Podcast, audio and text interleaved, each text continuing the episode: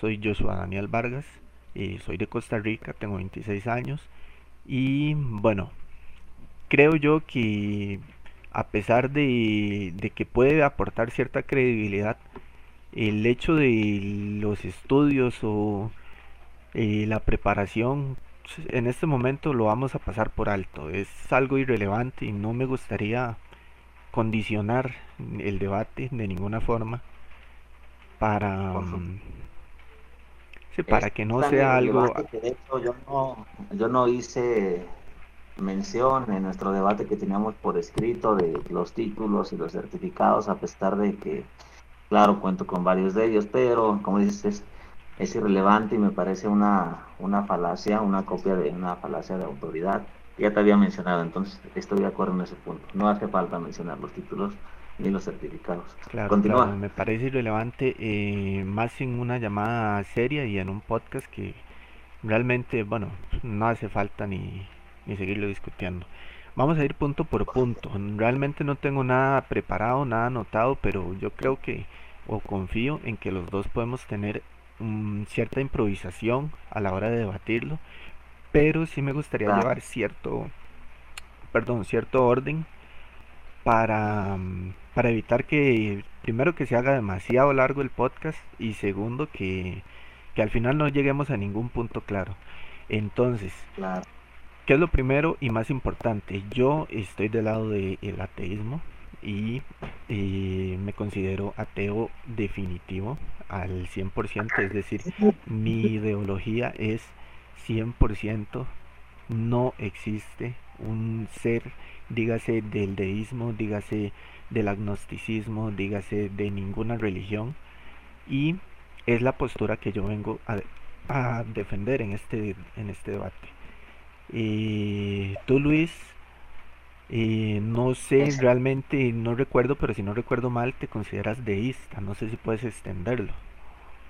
Perfecto, si no recuerdas, te lo explico. Como tú bien lo has dicho, yo me considero deísta, creo en, en Dios, causa como el motor, la causa primigenia de la existencia del cosmos y por ende de todo lo que conocemos. Hasta el momento no pertenezco a, a la creencia judeocristiana, la cristiana, católica y sus variantes, así como en ninguna otra. Y entonces en este podcast no me interesa debatir el, el tema moral e histórico de lo que es Dios. Sin embargo, lo considero importante, pero ahorita me gustaría centrarme más en la existencia lógica, filosófica y científica de por qué veo yo más plausible la existencia de Dios que la no existencia, como me lo mencionas tú, que eres un ateo convencido. Ok. Me parece, y creo que es importante recalcar que me parece interesante el hecho de querer explicar desde un punto de vista científico la existencia de un Dios. ¿Por qué? Porque se suele tener la creencia, aunque no es totalmente cierto, pero se suele tener la idea, la construcción de que la ciencia va muy ligada al ateísmo, porque de algún modo es como que si tomamos las ideas judeocristianas, el Dios eh, de la Biblia, de toda la vida, es como que la ciencia va muy en contra, muy directamente en contra de muchas de, las historias de la Biblia, en contra de eh, el creacionismo, de la edad de la tierra, en contra de los milagros, porque cuando nos ponemos a analizar la ciencia, desde luego que no tiene cabida estas cosas, no tienen cabida eh, las resurrecciones, la multiplicación de, de, los panes, el convertir agua en vino, etcétera, mm, no tiene sentido dentro de la ciencia. Y en ese contexto es muy fácil creer que la ciencia aleja de la religión. Sin embargo, es cuando surge el deísmo, que es como ese intento de explicar eh, un Dios eh, más personal, aunque yo quiero creer que eh, la mayoría de deístas tienen un mismo concepto bastante similar de, de, cuál es ese Dios. Algunos le llaman el Dios de Spinoza, otros le llaman una, un ser, una entidad o un algo que es intangible, que es inmaterial, pero que es Dios, ¿verdad? Y me parece interesante, para no enrollarme más, que eh, se quiera explicar ese Dios de un punto de vista científico. ¿Por qué? Porque eso aporta eh, un debate más serio, un debate más sano y, creo que es como debería discutirse la existencia o no existencia de Dios. Entonces, o sea, solo quiero recargar que, que me parece lo más justo. Sin embargo, y aquí va mi primer punto, que quiero que debatas eh, después. Sin embargo, me parece extraño al mismo tiempo que para poder crear un debate razonable sobre Dios y la ciencia, haga falta despojarse del Dios de la Biblia o del Dios de las religiones, en la mayoría de los casos, porque la mayoría de religiones, dígase la judeocristiana, dígase las religiones orientales, eh, existen milagros, ¿verdad? Mm, milagros, digamos, eh, multiplicación de materia, eh, resurrecciones, entidades astrales, seres inmateriales. Me parece curioso que haga falta dotar a Dios de una característica que no es de Él en un principio, porque estamos cambiando el concepto de lo que es Dios a algo distinto, a un ser eh, que encaja más con la ciencia. Y, y, y me parece curioso que haga falta hacer eso, o sea, ¿por qué es necesario eh, despojarse de esas ideas para poder realmente darle cabida a Dios dentro de dentro de una creencia científica o más empírica como suelo decir yo mm, creo que creo que si Dios realmente existiera sería algo mucho más mm, un concepto mucho más sólido mucho más homogéneo algo que no hace falta variarlo algo que no ah. surge de una idea casi ficticia, casi, casi surgiente de, de, una epopeya, de una novela, de un cuento, por no decirlo de una forma grosera, ¿verdad? Entonces... No, no. Ajá, exprésate, exprésate, no, no, no te preocupes, yo te escucho. Entonces, no, lo que yo quiero que, que me expliques es mm, si es o para ponerlo en una sola pregunta, si es justo llamarlo, llamarle Dios a ese ente distinto de las religiones, del Dios que proviene de las religiones como tal. ¿Es justo llamarle a eso Dios?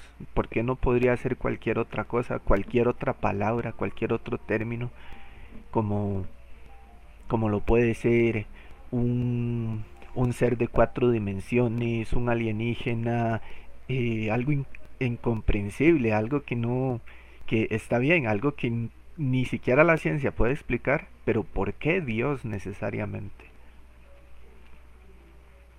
Claro que sí, bueno, para, vamos a empezar por puntos, también me gustaría este, desglosar todo lo que has dicho, espero no tardarme mucho, pero primero, eh, es bien sabido que los ateos tienen la mala interpretación de de decir o de creer, tienen esa creencia de que la de que la ciencia es sinónimo de, ateísmo cuando esto es totalmente falso. De hecho, la, la, ciencia ignora ambas ideologías, ignora la religión, ignora el ateísmo. La ciencia simplemente es ciencia y se dedica a trabajar. Y si, habla, si habláramos en caso de que la ciencia tuviera una inferencia en religión o ateísmo, estaría mucho más pegada al lado de, la religión y el ateísmo. Recordemos que los más grandes científicos han sido los teístas. Isaac Newton, el, el padre, el que está en el pedestal, recordamos que fue un, un cristiano convencido y un hombre de mucha fe, y no pretendo caer en una falacia de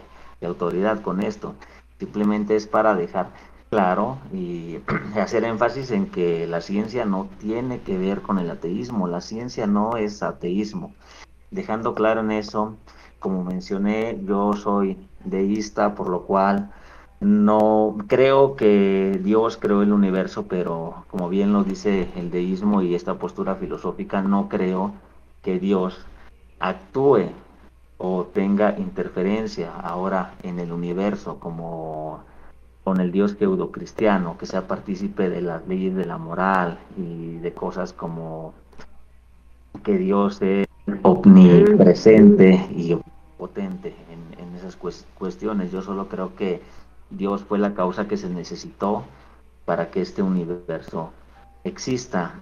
Y si bien es cierto que a lo largo de la historia ha habido, como muchos ateos dicen, este, cuatro mil, cinco mil diferencias o diferentes ideologías de acerca de lo que es Dios. También sabemos que al, con el paso de los años todo esto se ha ido desmintiendo. ¿Y a qué me refiero con esto? Pongo de ejemplo a, a Zeus. Se creían que Zeus es el es el dios del, del, trueno, Thor, por ejemplo, acá en México, Tlaloc, el dios de la lluvia, sin embargo, la ciencia ha desmentido esto, nuestro conocimiento ha desmentido esto. ¿Por qué? Porque hoy día sabemos por qué llueve, por qué truena.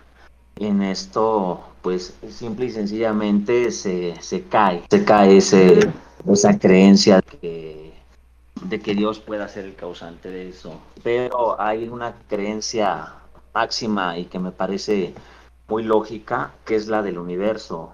Muchos lo llaman el Dios de los huecos, pero creo que esa es la, la máxima prueba que tiene o que tenemos los humanos que responder hoy. ¿De dónde surge el universo? Claro que si tú como ateo me, me dijeras, el universo es la causa de X cosa o de Y cosa, yo aceptaría honestamente que Dios no existe. Pero sin embargo, ¿qué ha pasado? Que hoy en día no hay prueba definitiva, nadie sabe la causa, el verdadero origen, motivo y ya eso es por encima. Dejemos de lado preguntas más profundas como por qué y, cómo, ¿no? Nadie sabe de dónde, de dónde viene este el universo y es ahí donde entra el dios del deísmo, en el creer que, el universo viene de viene de, una mente trascendental y ya que nos metemos a la lógica podríamos hablar como te decía en los comentarios anteriores de las cualidades que tiene esa, esa mente, ese ser trascendente al tiempo y el espacio. Como tú me lo dices, ¿tú crees, ves factible que el universo pueda ser creado o pueda haber ser creado por una mente inteligente, un, una vida extraterrestre, así me lo comentabas tú. Entonces yo te comentaba, para que haya vida en este universo, en cualquier parte, se necesitan varios requisitos. Uno de ellos es pues que la vida posee materia y posee químicos elementales para que pueda existir. ¿Y de dónde surgen estos químicos elementales? En el Big Bang, obviamente, que van evolucionando. Por lo cual este, a mí me parece irrisorio que, que crean ese tipo de cosas o que comparen a, a Dios con un unicornio rosa. ¿Me, me, explico? Claro, claro. Ok, eh, bueno, ¿puedo tomar el turno de la palabra ya o tienes algo más que expresar?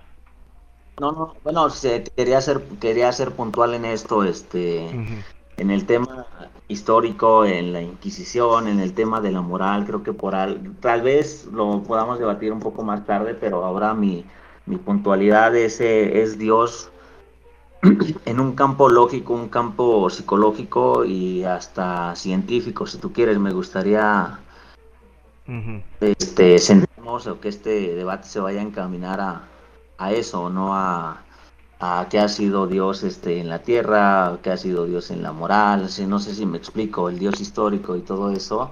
No claro, no hay ningún problema y me parece un punto muy interesante debatir, de hecho. Eh, ok, lo primero es comentarte, no sé si puedes poner el, teléfono en modo silencio más que en vibración porque al sonar, bueno, interrumpe un poco el podcast y eso ensucia un poco la calidad, que ya de por sí no es muy buena debido a, la calidad de los micrófonos. Ok, mm, voy a debatir por puntos lo que acabas de decir. El primer punto era sobre eh, que la ciencia no es ateísmo.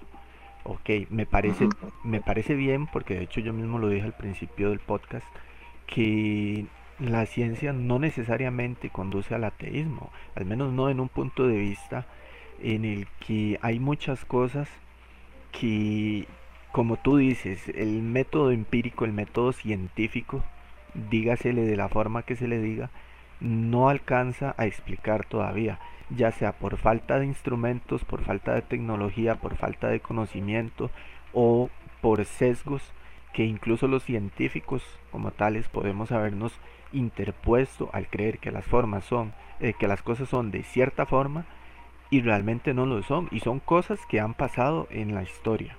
Y antes se creía que la Tierra era el centro del universo y se creía de una forma científica, empírica. Cuando Galileo inventa el telescopio, empieza a analizar las trayectorias de los cuerpos celestes, se da cuenta de que no es así. Y esto no es algo como muchas personas piensan inculcado por la iglesia, es algo que eh, incluso los filósofos, los científicos de la época daban por hecho porque era algo que se creía. Ok, la ciencia se puede equivocar, ese es mi punto. Y al equivocarse no podemos dar certeza de todo. Sin embargo, al mismo tiempo que no se puede afirmar que la ciencia es ateísmo, tampoco se puede afirmar que la ciencia conduce a Dios o que conduce a la teología. Mm, yo considero que no podemos inclinar la balanza para un lado ni para el otro, porque eso es condicionar la ciencia y como tú mismo dijiste, al final la ciencia es solo ciencia. El argumento clásico, clasiquísimo, de que muchos científicos, muchos grandes pensadores afirmaban ser teístas, yo lo debato con el hecho de que, claro, ellos obtuvieron descubrimientos, pero ¿cómo obtuvieron esos descubrimientos?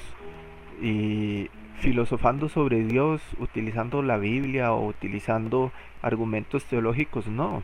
Los descubrieron utilizando el método científico, con lo cual su creencia religiosa para mí es algo tan irrelevante como sus creencias políticas o el partido de fútbol que más les guste, o sea, el, equipo que más les guste. Para mí no tiene que influir en nada eh, la religiosidad de un científico. Estás, estoy, estoy muy, muy, muy de acuerdo y eso es lo que quería que entendiera. Tú empezaste este debate mencionando y hablando y entrelazando la ciencia con el ateísmo. Eh, entonces por eso yo mencioné eso, que si la ciencia tuviera que ver algo con alguna de las dos posturas filosóficas, ya se hace con el ateísmo o con la religión, obviamente tendría que ver más con la religión. Pero como bien dices que es un argumento muy trillado, también estoy de acuerdo y hago recalco que la ciencia no tiene que ver con el ateísmo y no tiene que ver tampoco con la religión, porque como bien dices, al final el científico se, se dicta por la, ¿por qué? Por el método científico, valga la redundancia, y eso es lo que utiliza, no es, no, no utiliza posturas filosóficas, como tú bien mencionas, ya sea su equipo de fútbol, su, no sé, su identidad de género, lo que sea, no, él usa el método científico, entonces por eso vuelvo a repetir, me parece irrelevante. Claro, claro, eso es subjetividad, la subjetividad es subjetividad y el empirismo es empirismo. Sin embargo, creo que mi punto es un poco distinto. Yo no digo directamente que la ciencia conduzca al ateísmo. Sin embargo, sí que digo, como recalco y hablé al principio, que la ciencia nos aleja de la religión en muchos sentidos, porque muchos de sus, muchos de sus postulados van directamente en contra de, de muchas creencias religiosas. Y si bien no es el 100% de los creyentes, porque estoy seguro que la mayoría de los deístas no están muy de acuerdo con la parte un poco más mística de la religión, mm, todo lo que habla sobre eh, milagros, todo lo que habla sobre resurrecciones, ok. y creo que... Y aquí te, te, voy a este te voy a interrumpir un poco. Claro, adelante.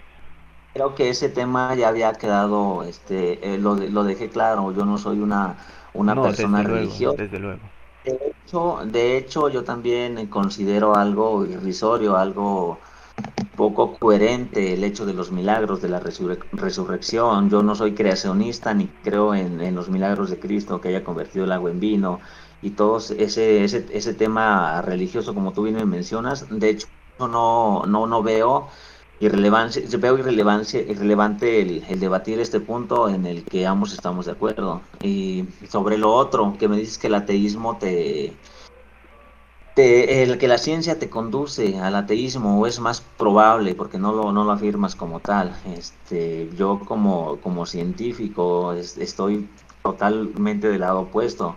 Como decía Heisenberg, me imagino que como científico sabes quién es.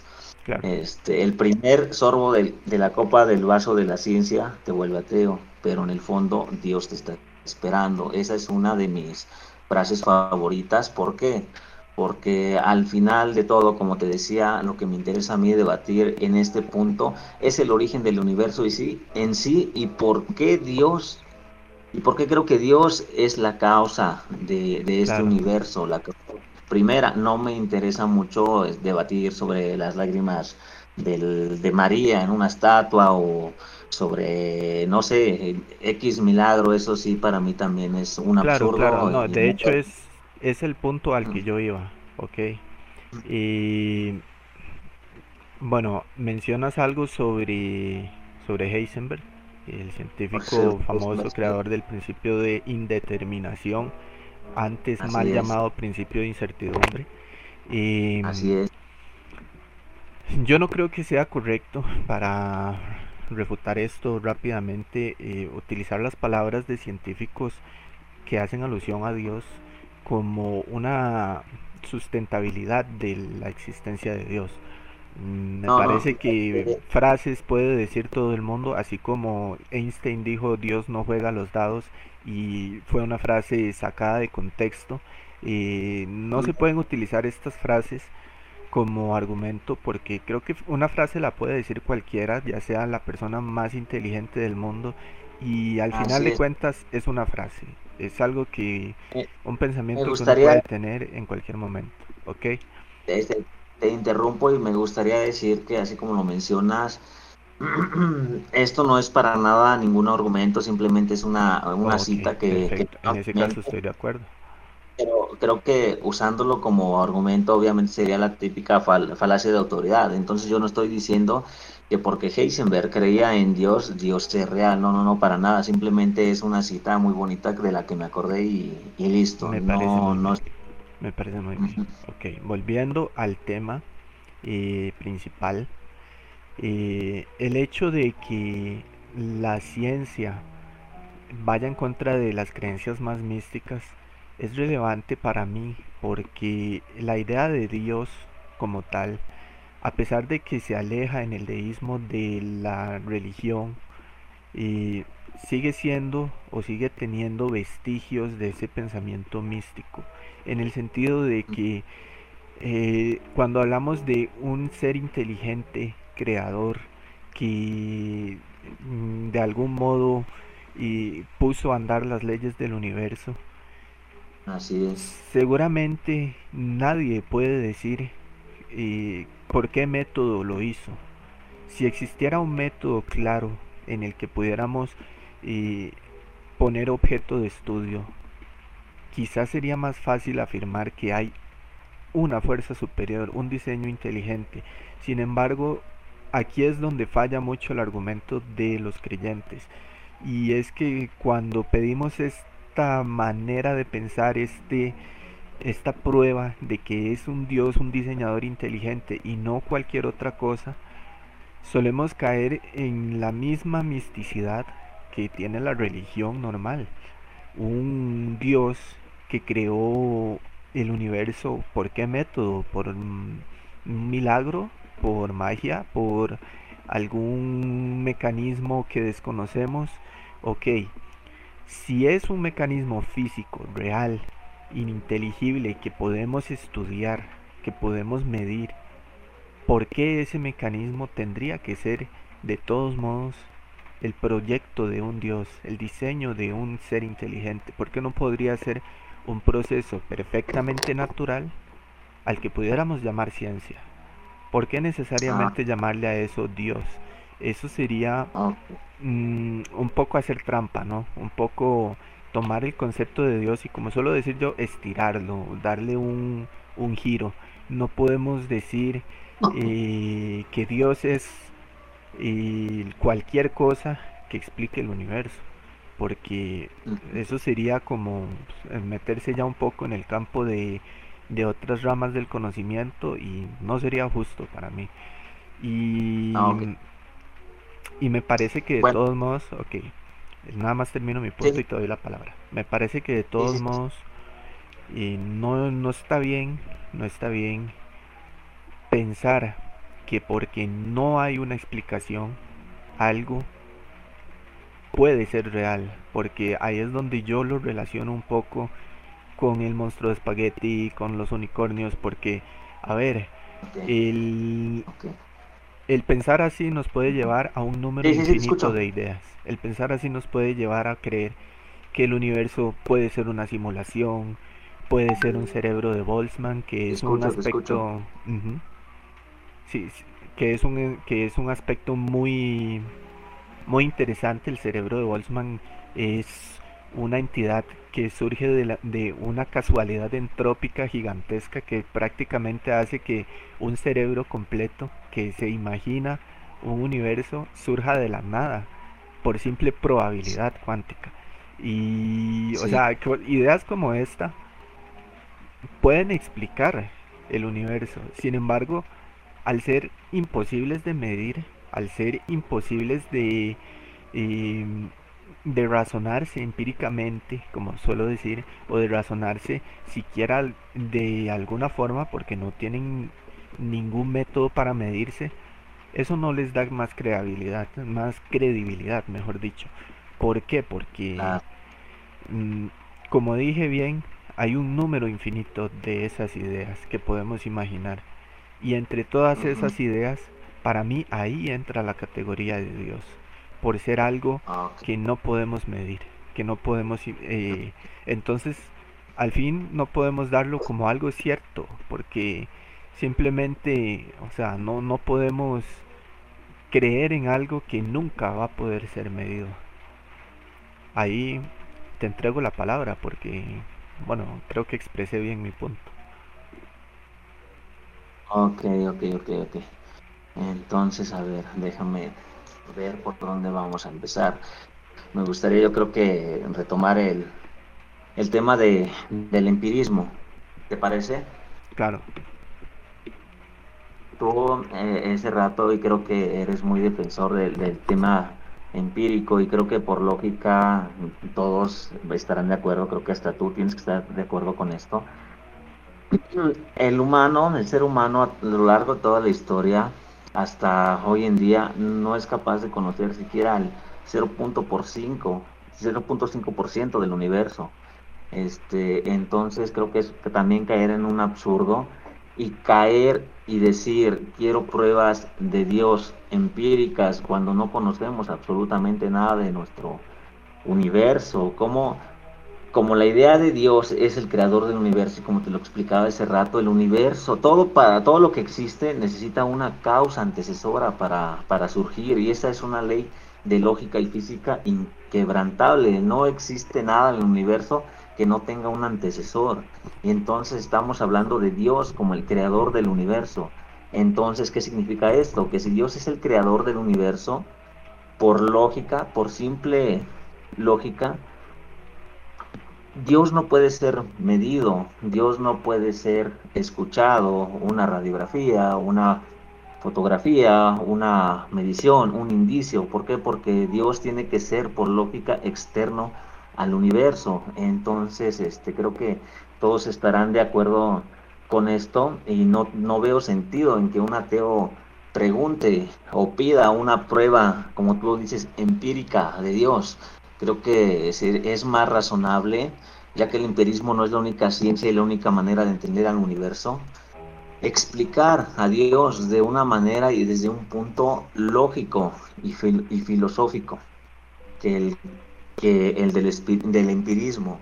Y ese rato te mencionaba yo eh, a Zeus y te mencionaba a Tlaloc y cómo es que se pueden tirar abajo esos, esos mitos, esas creencias por medio del método empírico. Ah, y tú me haces alusión a un monstruo de espaguete ahora, a un, a un unicornio rosa y para mí yo los pongo en la misma categoría que Tlaloc o que Zeus pero no que Dios, porque te decía, ese rato Dios es un Es una conclusión filosófica y muy lógica, a la cual incluso las más grandes mentes, los más grandes científicos, y quiero también hacer énfasis en que no, no pretendo caer en una en una falacia de autoridad, pero las más grandes mentes, más grandes científicos han llegado a esta idea de que Dios es el creador del universo.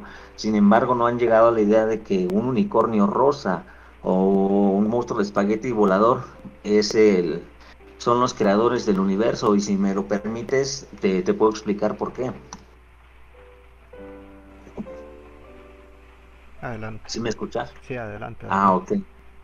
Bien, vamos a, analizar el punto de, Dios y de los unicornios rosas, que eso por lógica simple se, se explica muy sencillo. ¿Qué es un unicornio rosa? Nos dice la lógica. Un unicornio rosa es un ser meramente ficticio. Entonces, por lógica, tenemos el punto uno. ¿Qué nos dice la lógica básica? Algo meramente ficticio no existe, aunque sea tomado de algo real. Me refiero a un ropero, a un ropero con alas o a un balón con, con, vida y que puede volar, o un monstruo del espagueti volador. Eso es algo meramente ficticio.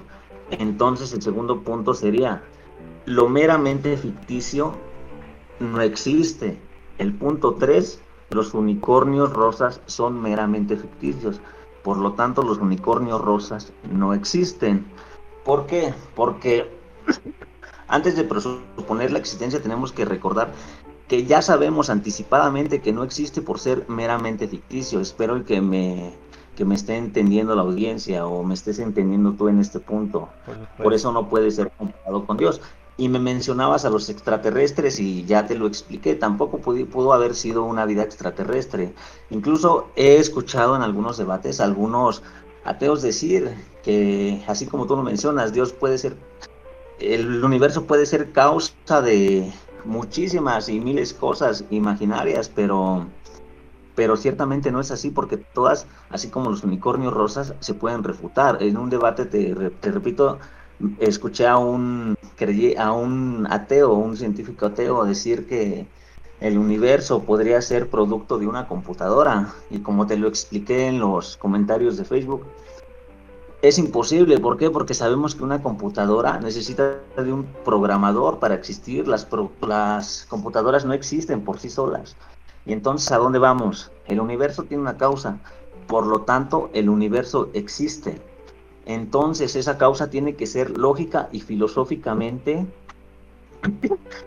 coherente para que exista. Te decía, el universo existe. Cuando el Big Bang se expandió, ¿qué trajo consigo? Trajo la materia, trajo el espacio y trajo el tiempo. Como el universo no se pudo crear a sí mismo y trajo todas esas cosas, significa que si se puede decir o maldecir antes del Big Bang no existía ni espacio, ni tiempo, ni materia. Entonces esto nos lleva a la conclusión de que la causa de el universo tiene que ser por lógica, por lógica básica, un ser inmaterial, un ser atemporal y un ser antiespacial y creo que también todos están de acuerdo con eso. Y lo último es que ese ser atemporal, antiespacial y antimaterial es perfectamente lógico, más allá de darle otros atributos como el unicornio rosa, y es por eso que quiero hacer énfasis en que no se puede dejar en la misma categoría a Dios con, un unicornio rosa. Me, este, te cedo la palabra. Ok, vamos a verlo punto por punto. Lo primero, creo que eh, sería mencionar la paradoja de las muñecas Matroska. No sé si has escuchado hablar de ella. Y para, Mí, para mí el problema con esta descripción de, que para que exista algo tiene que haber un anterior es que siempre tiene que haber un anterior. Si nosotros ponemos a Dios, ahí podemos llegar a, a, decir, bueno, pero ¿qué creó a Dios? ¿De dónde salió ese Dios? No puedo salir de la nada. No es válido decir, es que Dios sí que fue siempre, porque entonces podríamos decir, y entonces, ¿por qué la materia no fue directamente la que siempre fue? ¿Por qué la energía no fue la que siempre fue? O sea, si no, o sea, no podemos condicionarnos, no podemos decir que la materia no fue siempre, pero que Dios sí fue siempre, porque yo creo que eso es eh, hacer un poco trampa para justificar una idea propia y, yo creo que no es lo más correcto. A mí me parece que, que es algo no justificable. Y creo que en ese sentido podemos decir también, como dije antes, que el universo puede ser creado por cualquier otra cosa. Dígase una raza alienígena, dígase y una simulación, un cerebro de Boltzmann, y un ser interdimensional, yo qué sé, ideas infinitas, como dije antes. Y, y no necesariamente tienen que ser un dios. Hay una, un argumento, eh, digamos, teológico, pero no es precisamente teológico, que a mí me parece razonable y sería la existencia de un ser de cuatro dimensiones, un ser de cuatro dimensiones espaciales que no temporales, eh, sería un dios. ¿Por qué? Porque podría aparecer y desaparecer en el universo, podría mover cosas, removerlas de nuestro plano, eh, agregar cosas, crear materia de la nada, o lo que para nosotros parecería que es crear materia de la nada. y podría hacer cosas que para nosotros en nuestras tres dimensiones serían milagros. Sin embargo, ese ser de cuatro dimensiones mm, no podemos decir que sea un dios, porque al fin y al cabo sería un ente existente en un plano distinto que de cierta forma podría ser explicado por la ciencia y sería ciencia, sería eh, algo que si se llegara a descubrir Mm, sería trampa, sería como agarrarse de eso y decir, hey, esto es Dios, y no necesariamente. Luego, con, el, con lo del universo simulación, tú dices que tiene que ser eh, algo diseñado por un programador externo. Y yo creo que no necesariamente. Mm, ahí podemos introducir un poco el tema de los del deep learning y los algoritmos. No sé si has escuchado hablar del famosísimo algoritmo de YouTube que recomienda cosas, ok, estas son eh, sistemas programados que ni siquiera el mismo programador sabe cómo funciona, porque se crean por sí solos, se entrenan mm, prácticamente utilizando la información que los mismos usuarios le dan y se entrena por sí solo, de modo que ningún programador sabe cómo funciona y funciona simplemente porque sigue una serie de parámetros o reglas sencillas mm, con las que fue escrito en un principio. Y ahí tú me puedes decir, ah, pero esas reglas sencillas tuvieron que ser creadas por alguien, tuvieron que ser diseñadas a propósito para hacer eso. Otra vez, no necesariamente. Perfectamente pueden ser naturales, perfectamente y pueden ser una casualidad, perfectamente pueden ser una posibilidad en un infinito de posibilidades y que simplemente a nosotros nos tocó vivir en este universo con estas leyes físicas, con este eh, razonamiento y, y eso no implicaría necesariamente la existencia de un Dios como tal. Entonces yo a lo que voy es que mm, no me parece tan lógico el pensar en un Dios como algo obligatorio, como algo que aparece necesario al tratar de definir cómo surgió el universo. El simple hecho de que tú puedas imaginar otra explicación convierte a Dios en una opción, no en un, no en un obligatorio, sino en una opción. Porque puedes decir muchas, muchas otras ideas. Ok, tenemos aquí a un usuario nuevo. Eh, no, no puedo leer bien su nombre porque parece que, que, no lo tiene, pero si, si gusta se presenta y, le cedemos la palabra un momento. usuarios. Eh, literalmente sí es mi nombre, usuarios. Interesante. Eh, me parece fascinante la teoría que explicas de la deidad, porque en realidad todo tiene concordancia. Desde porque al final del día no pudimos haber sido creados de la nada. Debió de haber habido una ayuda externa desde ese momento. Pero hace unos días estaba viendo una teoría muy interesante. Esta mencionaba lo de las, la repetición. Mencionaba que nuestro Big Bang, lo que conocemos como el Big Bang, el inicio de nuestro universo, no fue el inicio, fue el final de otro universo. Entonces de aquí especularon sobre una teoría que mencionaba que ese universo era nuestro universo. Que ahí había acabado la, vida útil del universo anterior, pero nuestro universo nació de, ese, de esa explosión cuando se derrumbó el anterior universo. Entonces, el universo estaba en constante repetición, constante repetición.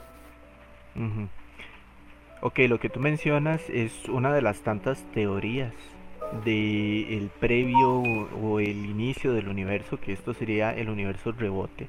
Es una teoría eh, formulada en el hecho de que al sobrepasar el universo la fuerza de la gravedad a la fuerza de la energía oscura, este tiende a volver a su estado inicial de una singularidad cósmica y vuelve a estar en ese estado previo al Big Bang para luego causar otro Big Bang y causar otro universo. Es una teoría que, pues, si bien es probable, hay muchos, mucha, mucho debate al respecto. Los científicos disciernen mucho porque hasta el momento no hemos visto ningún indicio de, de un retroceso en la velocidad, en la constante cosmológica define la velocidad de, de expansión del universo. No hemos visto indicios en los lentes gravitacionales que produce la luz al viajar largas distancias que indiquen que el universo eh, tenga alguna curva intrínseca y, y, que de este modo nos den indicios de que el universo tienda a desacelerar y volver a ese estado inicial. Si el universo se va a seguir expandiendo infinitamente, esto significa que este universo surgió desde el Big Bang y que no hubo un universo anterior. Esto mm, puede ser desmentido si decimos que a lo mejor el universo es tan grande que nuestros instrumentos no alcanzan a leer esa curvatura intrínseca o no alcanzan o el tiempo que llevamos utilizando tecnología es demasiado corto como para darnos cuenta que hay un retroceso en la expansión del universo y en la constante cosmológica pero es difícil es difícil.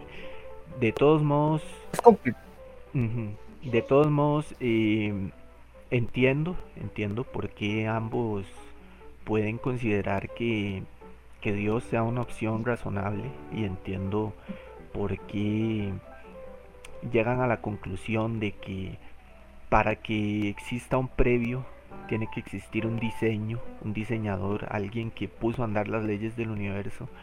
Sin embargo, yo me aferro al hecho de que el simple, el simple hecho de que existan más explicaciones, más ideas que podemos tomar y hace que Dios sea solo una opción, no un obligatorio. Y al Dios no ser una opción obligatoria, eh, creo que primero nos da la libertad a los ateos de no creer en Él, porque podemos optar por otras opciones, por otras explicaciones, como la reciente teoría de Wolfram, como el modelo estándar, y, y que al mismo tiempo y nos permite buscar entre esas opciones las que suenen más razonables, las que sean mejor justificadas y entre las cuales, al menos a mi parecer, Dios no es una de ellas. De hecho, me parece una opción bastante forzada, bastante metida como, como a la fuerza, ¿no? Algo que,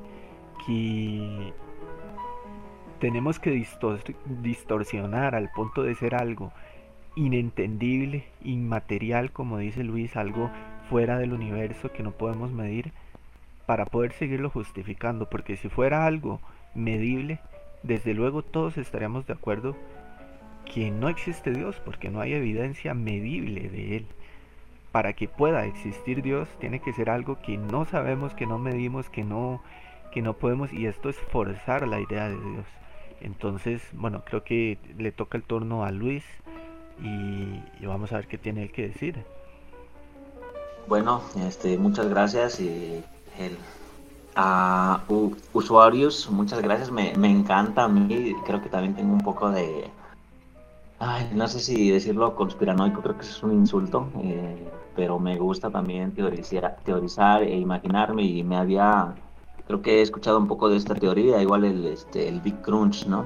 Que muchos filósofos y muchas personas que han leído, por ejemplo, a Nietzsche, este, lo asocian con, el eterno retorno, esta idea del, universo, que es un, bucle, algo, algo cíclico, y me gustaría recalcar en ese punto que de hecho que el, universo esté en evolución es una irrefutable prueba de que el universo no puede ser eterno. ¿Por qué? Porque por simple lógica, si el universo fuese eterno, como algunos lo defienden, el universo hoy en día ya estaría en ese punto último eh, y no tendría una evolución. Recordemos que lo eterno es algo que no tiene inicio y no tiene fin. Ahora, por el, otro punto, creo que le repito aquí a Daniel que no hay muchas, no hay millones de, de causas para justificar la existencia de este universo, porque él insiste y me dice o nos dice, nos dice que puede haber sido cualquier cosa, pero si la llevamos a, si eso lo llevamos al campo lógico, no puede, no puede ser cualquier cosa la creadora del universo. ¿Por qué? Porque Daniel me habla de, de extraterrestres, pero primero tendríamos que definir qué es un extraterrestre, un ser alienígena para él para mí es un ser vivo y, como lo mencionaba este hace un momento, un ser vivo necesita de tiene sus restricciones para existir. Un ser vivo creo que solo existe en este universo porque cuando este universo inició se crearon las, los materiales necesarios para formar a un ser vivo, ya sea terrestre o extraterrestre y entonces no puede existir algo vivo fuera del, del universo. Y ahora, eh, en otro punto, creo que vamos a, me gustaría utilizar un poco de, silo, de silogismo básico. Todos aquí estamos de acuerdo en que de la nada, nada viene, como se suele decir, ¿verdad? Claro, pero ahí entramos nuevamente a la paradoja de las muñecas, que si nada viene de mm. la nada, entonces, ¿de dónde viene Dios? Es lo que Ajá, es lo que me gustaría explicar y, lo haré en un momento con mucho gusto, Daniel. Mira, este, tomando por hecho el punto uno, que de la nada viene, viene la nada y espero que no sea muy difícil de entender o que lo sepa explicar yo perfectamente. Significa que el punto uno nos, nos dice, si alguna vez hubo un tiempo en el que no existió absolutamente nada, nada podría existir ahora, dado que de la nada nada sale si en un momento la, nada fue eterna, como nada sale de la nada, hoy lo que tendríamos pues es la nada. Entonces, eso no es cierto, algo existe ahora. Por lo tanto, jamás, nunca hubo un tiempo en el que nada existió. Siempre, siempre tuvo que hacer algo. Y aquí es donde meto a, a las muñecas. Creo que hacer regresiones infinitas y buscar la causa causa de la causa de la causa de la causa y así por tiempo indefinido, no nos llevaría a nada. Sería romper con todas las leyes de la lógica y acabar hasta con la misma ciencia, hacer eso. Es algo que nos volvería yo creo que locos. Y entonces, ¿qué nos queda? Nos quedan este otras dos posiciones. Que el universo es eterno y fue eso que siempre existió, o que un ser, como lo yo lo mencionaba, antitemporal, antimaterial, antiespacial es lo que siempre ha existido. Pero vamos al otro punto. Tenemos conocimiento todos de que el universo no es eterno porque el universo evoluciona y el universo tuvo un comienzo, tuvo un inicio en el Big Bang. Y entonces, ¿cuál es el otro punto que nos queda? Pues un ser antimaterial, antiespacial y atemporal, que para mí eso es Dios, son las características de Dios y como no lo y como como lo dice Daniel, creo que sus otros ejemplos no podrían no podrían tener esas características, un ser extraterrestre, una patada cósmica va en contra de toda la lógica con lo que estoy este mencionando yo aquí ahora. Ok, no sé si, eh, Claro, claro, si tienes algo que exponer, adelante.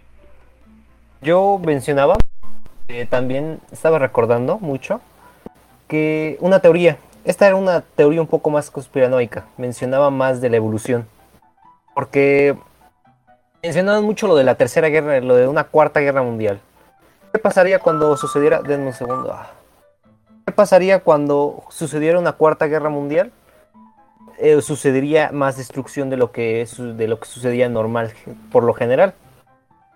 Ya avanzada tecnológicamente, nuestros, nuestra, nuestros inventos nos destruiríamos a nosotros mismos. Menciono que una bomba nuclear podría haber destruido todo el universo, no. No, incluso más evolución.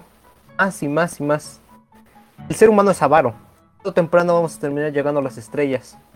Todo temprano conquistaremos otros mundos, otras zonas. Aunque no hayamos terminado de explorar nuestros mundos, terminaremos explorando más y más. Búsqueda de más. Entonces, si teóricamente el ser humano podría crear, en algún momento podría conseguir la materia oscura o alguna composición del universo, algún material compuesto de otros átomos con diferente estructura, tan solo destruir la estructura del propio universo, provocando una, un cataclismo, un cataclismo gigante en todo el, todo el universo, volviendo al Big Bang muy conspiranoica. El problema de esta teoría es que es muy conspiranoica. Hablaría de años luz. Hablaría de muchos, muchas cosas en el futuro. A mí me parece que lo que tú mencionas, el hecho de que haya teorías, mm, vuelve un poco a, a mi punto. El hecho de que existan teorías alternativas, para mí es un indicio muy fuerte de que Dios no tendría por qué ser la única explicación razonable. A ver. Que va la otra. Abba mencionaba también de un, de un dios. No era un dios para... Porque la mayoría de la ciencia está compuesta de cristianos, personas que creyeron en una deidad. Bueno, ese punto ya ¿Hay algo en la ciencia? un poco aquí, pero ah, discúlpenme, es que acabo de llegar. Pero bueno, hablaban de que la ciencia, déjenme terminar de tantito, de que la ciencia al final del día tiene huecos, muchos huecos, tantos como la religión. Entonces, ¿qué pasa si tú juntas la religión y la ciencia al mismo tiempo? Da un camino un poco oscuro, pero todavía viable. Ese es el problema. Eh, tienes que... Hay una... Mencionaba también... Perdóname por, por eso, pero es que me acabo de levantar y ando mal. Adelante, adelante. Mencionaban de que hay huecos y estos huecos fueron tapados por algunos científicos con una deidad, que ese es el caso de que ustedes mencionan. Pero no cualquier deidad, no un dios consciente, sino algo que está compuesto de la materia, que es la materia, de lo que nosotros estamos hechos. Porque ese Dios no es un Dios que piense, que crea y que destruya, sino solo es una parte del cosmos, otro elemento, un elemento que está compuesto de todas nuestras materias, formándonos uno mismo. Aquí lamentablemente no se da ninguna, no se da ninguna certera de la creación del universo, porque entonces eso significaría que debió de haber habido algo más. Ok, bueno, me voy a tomar la libertad de tomar la palabra y quiero expresar primero que nada eh, los puntos que dijo Luis. Mm, el hecho de que no pueda existir la eternidad es algo que nos parece lógico como seres pensantes humanos que viven en un universo entrópico que parece tener una flecha del tiempo que corre en una dirección y que y que dentro de nuestra mente, dentro de nuestra experiencia cotidiana, no concebimos algo que es y no fue creado. Sin embargo, si tomamos la flecha del tiempo como una guía y pensamos en dónde va a estar el universo dentro de miles de millones de eones de años, y sabemos hoy en día que debido a la misma entropía del universo va a llegar un momento en que todos los átomos, todas las partículas van a estar tan dispersas y, tan y toda la energía del universo va a estar tan esparcida que vamos a quedar dentro de una eternidad literal. Y esto si no se da la, el Big Crunch antes mencionado vamos a terminar en una eternidad oscura donde no va a haber ni espacio ni tiempo porque a pesar de que esté ahí, y no va a poder ser medido ya que ningún ser inteligente va a poder existir para medirlo. Y si esta eternidad puede existir hacia el futuro, ¿por qué no puede existir hacia el pasado? ¿Por qué no puede existir una eternidad en la que la materia siempre fue? En que esa singularidad cósmica siempre fue. Es muy difícil, sé que es muy difícil para uno como ser humano razonarlo porque sale fuera de la intuición humana. Sin embargo, el que nosotros no podamos definirlo y discernirlo no significa que no pueda ser. Creo que es importante cuando se habla de ciencia dejar un poco de lado el, el tema de los sentidos, el tema de los sesgos humanos, de las construcciones de conceptos humanos que nosotros entendemos como tal y pensar un poco fuera de la caja. Mm, yo creo que este hecho hace posible que el universo con toda su energía que después eh, forma la materia, existiese desde siempre, sin necesidad de un creador. Y yo creo que al saber esto, introducir la idea de un Dios es forzado. ¿Para qué es necesario existir o introducir un Dios que existió siempre si ya la materia misma como tal pudo existir desde siempre sin necesidad de un creador, sin necesidad de un diseño inteligente. ¿Y qué necesidad hay de ir más allá? ¿Por qué no quedarnos solo en la explicación elegante, lógica y simple de el universo eterno de materia y energía eterna? ¿Y por qué necesariamente tenemos que agregar una entidad desconocida, inmedible, inmaterial, algo que sale de, de esa idea elegante, algo que se vuelve casi turbio, casi que eh, mancha la elegancia de la ciencia para, para explicar, para explicar el, universo.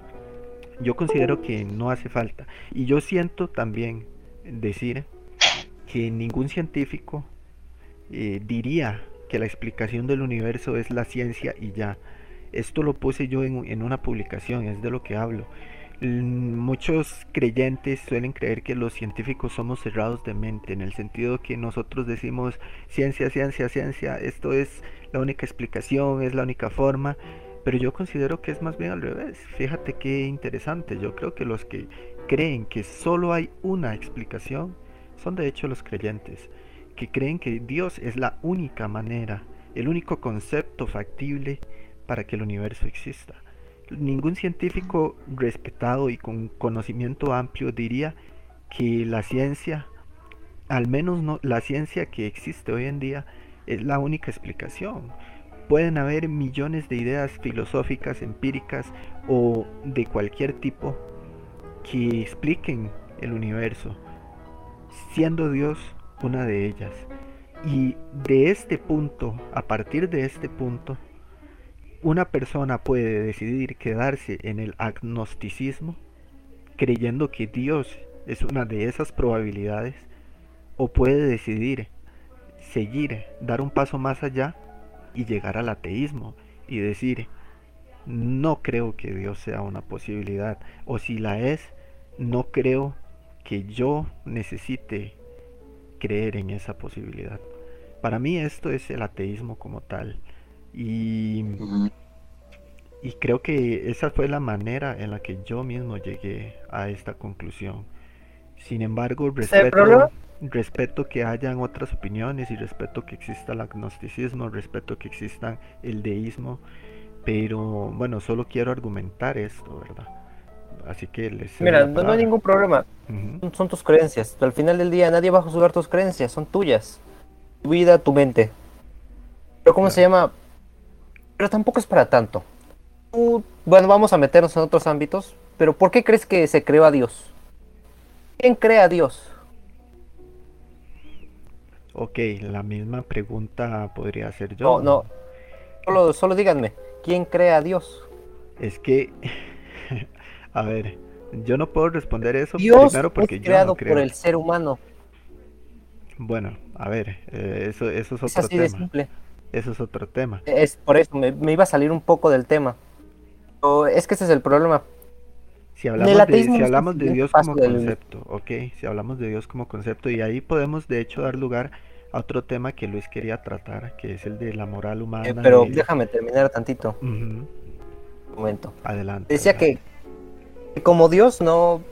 Normalmente, durante toda la historia se ha tomado a Dios como un ser superior. Un ser superior perfecto, indecorable. ¿Ustedes saben por qué razón o circunstancia no se le da ningún defecto a Dios? ¿Por qué? Adelante. No les pregunto si alguno quiere generar una teoría acerca de ello, Luis. ¿Por qué crees que se genera a Dios como la, la deidad perfecta, incorruptible? Eh, no, no lo sé. A ver, yo había escuchado hace un tiempo.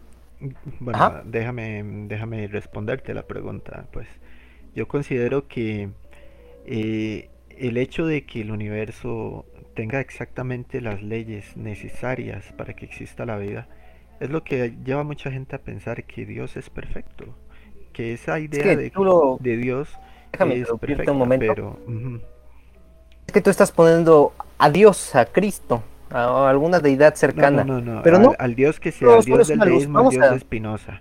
Eh, tiene que alguna deidad, por eso dije, mencioné alguna deidad. Claro. ¿Qué tal si Dios solo es un, un ente?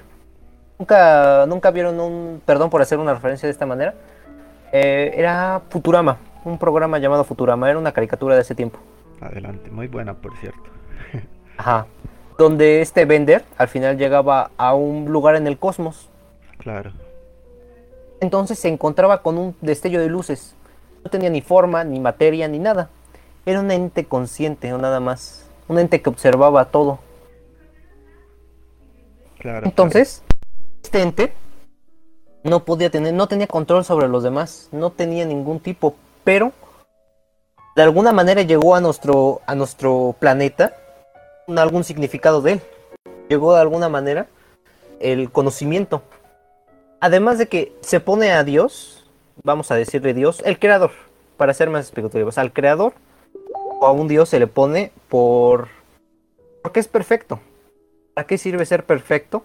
porque no puedes creer en ti mismo. Lamentablemente el ser humano no puede creer en sí mismo. Tiene defectos, tiene problemas y ellos saben. Yo algún día, alguna vez concluí que no podía creer en mí mismo. En algunas cosas puedo creer en mí mismo, pero en, como para tener una motivación no puedo creer en mí, en mío. ¿Por qué razón o circunstancia? Porque tengo defectos, tengo problemas y esos problemas a veces no los puedo solucionar. Tengo preocupaciones, soy un mortal entonces, ¿qué pasa? Por ejemplo, yo llegué a la iglesia, me puse a pensar. Eh, perdónenme por, por esto, creo que ya me estoy pasando a psicología o algún tipo de campo alternativo. Pero bueno, entonces me puse a pensar. Pensé, me quedé tres horas sentado en la, en la silla viendo la estatua de Cristo. ¿Por qué razón circunstancia no tenía la menor idea? Entonces, concluí al final del día es como un confidente, es como un guardia que ve, una entidad que, un, un, hecho a seguir, como el chico, el chico ahí popular que, todos quieren ser, eh, algo que es una motivación para las demás personas, entonces por eso se pone a una deidad como algo tan grande, porque todos quieren ser como ello. Y al final del día, involuntariamente, la mente del ser humano divaga en que quiere ser como él. Mucho ha pasado y muchas personas han tenido ese pequeño apoyo, un apoyo moral, más un pensamiento que tienen, porque piensan que esa deidad los apoyará y los ayudará en cualquier problema e inconveniente que tengan. Y esa es la razón por la que el, Dios se le conoce como es, tan perfecto. Es la única razón y circunstancia. Nadie lo quiere opacar. Las personas que lo quieren opacar al final del día tienen problemas porque se dan cuenta que tienen huecos, inconscientemente se dan cuenta que tienen huecos sus teorías. Y todas las teorías tienen huecos, desde la desde la un creyente hasta un no creyente. Tampoco es el siguiente paso un creyente, digo un no creyente, ni tampoco un creyente. Creo que me voy a tomar la libertad de intentar resumir el punto que quieres dar a entender. Sí me gustaría resumir un poco porque de otro modo se nos va a hacer un poco largo y me gustaría, bueno, luego de terminar este podcast subirlo a Spotify, ya que lamentablemente, bueno, aquí no estamos teniendo en, la audiencia que esperaba. Sin embargo, sí me gustaría que hubieran terceros que den su opinión luego y estoy seguro que en Spotify hay mucha gente dispuesta a escuchar un debate como este. Y, mm, creo que tu concepto o tu intención es describir a Dios como parte del universo mismo, como más que algo eh, conceptual, como el universo algo en sí mismo, algo algo físico, algo, o sea, casi como si el universo en sí fuese Dios. ¿O me equivoco? No tanto como un Dios, sino una entidad, solamente una entidad. Claro, claro. Algo. Algo así, al fin y al cabo. Mm, a ver. ¿Puede ser? ¿Puedo tomar la palabra? Claro, claro. Creo que ya, eh, ya, ya, es mi turno. Creo que faltaba más. Usuarios, usuarios evidentemente habla, habla del, Dios del cristianismo y habla del, Dios perfecto, el Dios de, la moral. Bueno, yo sé que acabas de llegar, esa no es la idea de Dios que yo defiendo en un principio. La idea de Dios que yo defiendo es única y exclusivamente como el creador y el originario del universo sin darle un aspecto, digamos, un, un rasgo físico a, alguna idea personal, como le decía yo a Daniel. Creo que esa causa, este, cualquiera que haya sido la originaria del universo por etimología y textualmente, como lo dice la definición de Dios, merece adjudicarse el nombre de Dios a ser el creador del universo. Y hay un, punto muy importante que tocaste, Dani, que Daniel, que es este el final del universo. De, cierto, hablaste de, de la teoría, que no, no recuerdo ahorita muy bien, su nombre, pero habla de la muerte térmica, ¿cierto? Claro, claro. Habla de los datos que tenemos sobre el final de, de, nuestro universo y que provienen de la, de la termodinámica, es decir, del estudio del calor. ¿Y qué nos dice? Que la muerte térmica se acerca y a pesar de, de su nombre, la muerte térmica del universo no es un infierno no es un infierno ardiente, sino todo lo contrario, un cambio y una desaparición de todas las diferencias térmicas.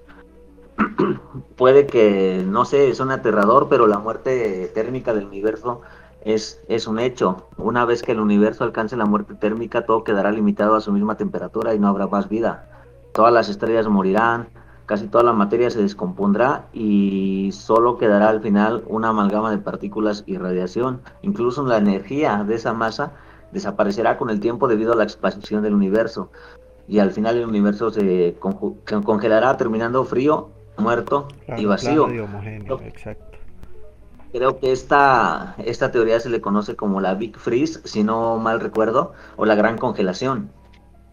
Y, ah, y contrario a lo que mencionabas de una eternidad, creo que esta teoría precisamente tiene más argumentos o explica mejor el lado del teísmo que el lado del ateísmo. ¿Por qué? Porque nos explica que el universo va a tener un fin, y el universo se, se posiblemente, hipotéticamente, se va a congelar, va a terminar congelado, según toda lógica y toda probabilidad que hay con el método científico. Entonces, nos explica por qué el universo no pudo ser eterno en el pasado. Recordemos que lo que, lo que es eterno es algo que no tiene ni fin, ni tiene comienzo. Y entonces el universo está en evolución, el universo tuvo un comienzo, tanto así que se dirige hacia su muerte, a su a su congelación. Entonces pregunto, si el universo fue eterno en el pasado, es por simple y básica lógica que el universo hoy en día estaría en ese en esa muerte térmica, en ese en ese en ese vacío, en la gran congelación, pero no es así, el universo todavía no llega a ese estado, lo que significa que el universo no pudo haber sido nunca, así como tú lo, lo teorizas, no pudo no pudo, no puede ser eterno en el futuro, porque, porque tiene un comienzo que es la singularidad y, la, y el Big Bang, y evidentemente tendrá un fin. Entonces es imposible que el universo haya, haya tenido un, un comienzo o haya sido, perdón, que el universo haya sido eterno en el futuro, porque no es así. De lo contrario, si el universo fuera eterno en el, en el, presente, en el pasado, el universo estaría hoy en día en la gran congelación y no es así. No sé si explico ese punto. Ok, primero te voy a hacer una pequeña pregunta sobre algo interesante que, que tú dices en primer lugar. Y, a ver, si no entiendo mal, mm, ¿tú crees que pueden existir varias manifestaciones de la creación del universo? Sin embargo, cualquiera de esas manifestaciones merecería ser llamada a Dios. Eso es lo que ah, tú crees, ¿no? Mira, pero ajá, sin embargo, también me, gustaría esclarecer el que pueda haber varias manifestaciones, como tú lo dices, de la creación del universo, no significa que cualquier barrabasada o cualquier cosa que me salga a mí de la mente tiene que ser este, válida o tiene que ser una hipótesis o una teoría, como lo quieran llamar, válida para la creación del universo. ¿Por qué? Porque si la sometemos, repito, al campo lógico, esta tiene que estar de acuerdo y no tiene que romper las leyes de la, de la lógica como la conocemos.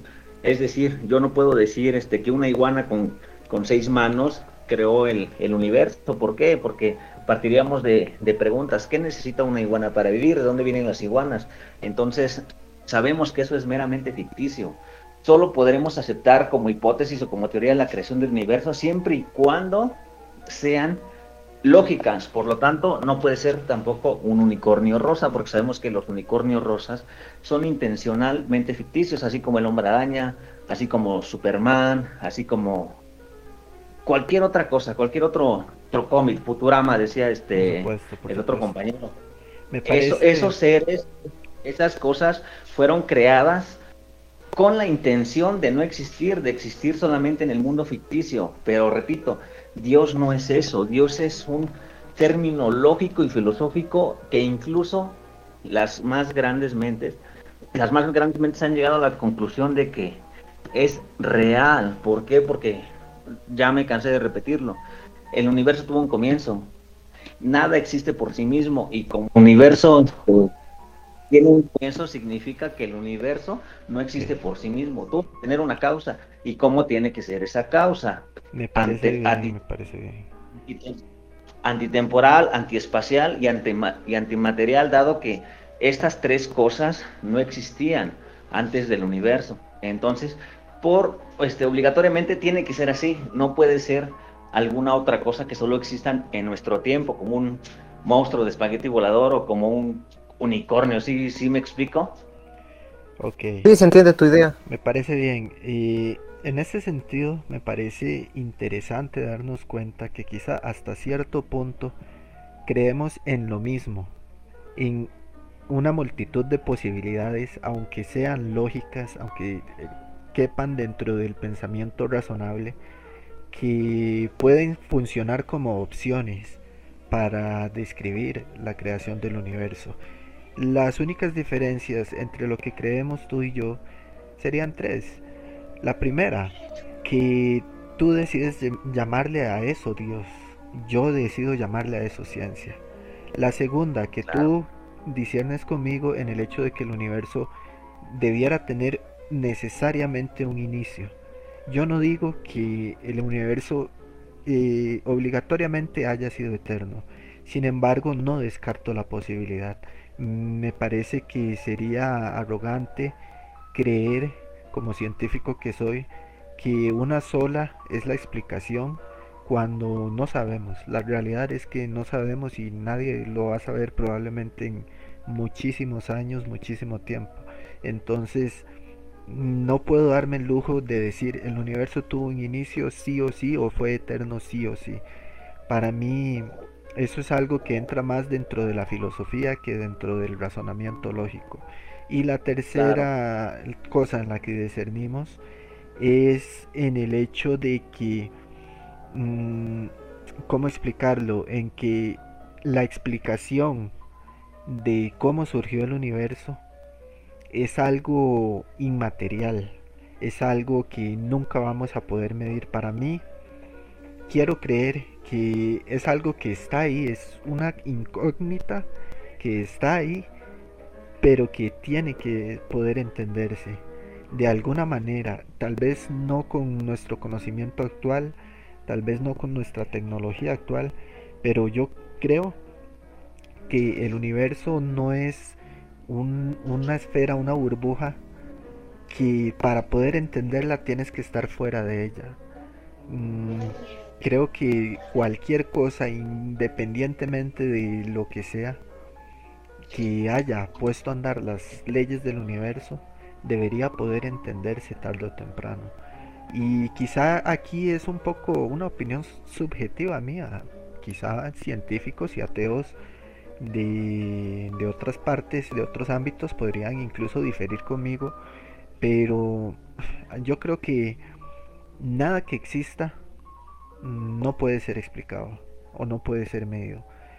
Considero que el hecho de que el universo sea como es es prueba de que mm, todo, todo está tenido a unas leyes bien definidas, porque si, si hubiera algo más allá, entonces todo lo que pudiese existir existiría, existiría, eh, no sé, ya que entraríamos en teorías como la del multiverso, la de eh, estas teorías clásicas de que hay un universo donde tú eh, eres el mismo, pero de otra nacionalidad o, simplemente otro universo en el que eres exactamente el mismo pero mides dos centímetros más. Es, es decir, mm, creo que esto ya es entrar un poco... y los neutrones. Claro, claro, creo que esto ya es entrar un poco en filosofía y en desvariar mucho. Lo que me gusta recalcar es el hecho de que de hecho creemos en cosas similares, simplemente que tú decides llamarle a eso Dios y yo no creo que a lo mejor no está tan distante el pensamiento teísta del ateo. Realmente creo que ahí entra mi punto de que la terquedad del teísta está en modificar el concepto de Dios para adaptarlo a lo que es lógico, a lo que entra dentro del pensamiento científico a lo que entra dentro del pensamiento razonable o filosófico y llamarle a eso Dios. Yo... Eh, antes, déjame molestarte un poquito y quisiera hacer, quisiera hacer una pregunta. ¿Qué es el punto medio entre un ateo y un creyente? ¿Qué es el punto medio? Supongo que el agnosticismo en todo caso. ¿Y el agnosticismo qué es? Disculpa por mi ignorancia, no sé muchos términos. Eh, el agnóstico es una persona que no cree abiertamente en una explicación única y considera que la opción de Dios es factible, sin embargo no le da la credibilidad absoluta, sino que simplemente es como el que pasa de todo, es el que dice, a ver, yo no voy a opinar, puede ser lo que sea, yo no sé, puede ser Dios, puede ser la ciencia. Eso es lo que definiría a un agnóstico. Bueno, si me lo permiten este, contestarle a, espero que Dani me permita contestarle a usuarios. Bueno, yo tengo otra otra idea del, del, del agnosticismo, así como mencionaba Dani, perdón este por mi pronunciación, se me fue un poco. Y este, pero para mí no es nada de lo que él menciona. Creo que el agnosticismo que él, al que él hace referencia es al, al apático. Recordemos que el agnosticismo no es, no tiene solo una rama, sino al igual, al igual que los creyentes, al igual que los ateos, los agnósticos también se también es todo un mapa conceptual. ¿Por qué? Porque hay agnósticos creyentes, hay agnósticos ateos. De hecho, la mayoría de ateos son los ateos agnósticos y hay agnósticos que son este apáticos, así como él mencionaba, el agnóstico apático es aquel que te dice que no le interesa, ¿no? Aquel que le pregunta si existe Dios y él te dice no sé, ese es el agnóstico apático. En sí yo creo que el verdadero agnosticismo es aquel que muestra humildad. Eh, el agnóstico es, es aquel que comprende y que sabe que el humano hoy en día no tiene las, los materiales, no tiene el poder y el conocimiento de tener una respuesta tan enorme a esa, a esa gran incógnita de qué o de dónde surgió el, el universo. El agnóstico es simplemente el que acepta que el humano es incapaz de poder resolver este esa respuesta. Ok, a mí me parece, pues sí, sin embargo me parece que eso ya entra más dentro de la categoría de principios de la persona, su personalidad, el ser humilde o ser apático no tiene nada que ver con el agnosticismo. Al fin y al cabo... No, de hecho, tiene la razón nuestro compañero. Yo, yo considero que no. Para mí eso es el significado en realidad. un principio personal. Eso, así como yo puedo ser ateo y ofender a los creyentes, también puedo ser ateo y debatir con ellos como lo estoy haciendo abiertamente. Yo creo que em, la personalidad de una persona y su definición dentro del campo de la creencia mm, son dos cosas separadas. No hay que combinar conceptos. Me parece. Bueno, mira, te, te, lo explico. A lo mejor tú también el ateísmo, así como te digo, al igual que el agnosticismo tiene ramas. Tú me dices, hay ateos que ofenden y esa rama del ateísmo se llama antiteísmo. ¿Quiénes son los anti los antiteístas, aquellos que usan frases como ilumina más la iglesia que se está quemando, una iglesia ardiendo, aquellos que son este, apegados a la anarquía, aquellos ateos faltosos y respetuosos, eso, eso es antiteísmo.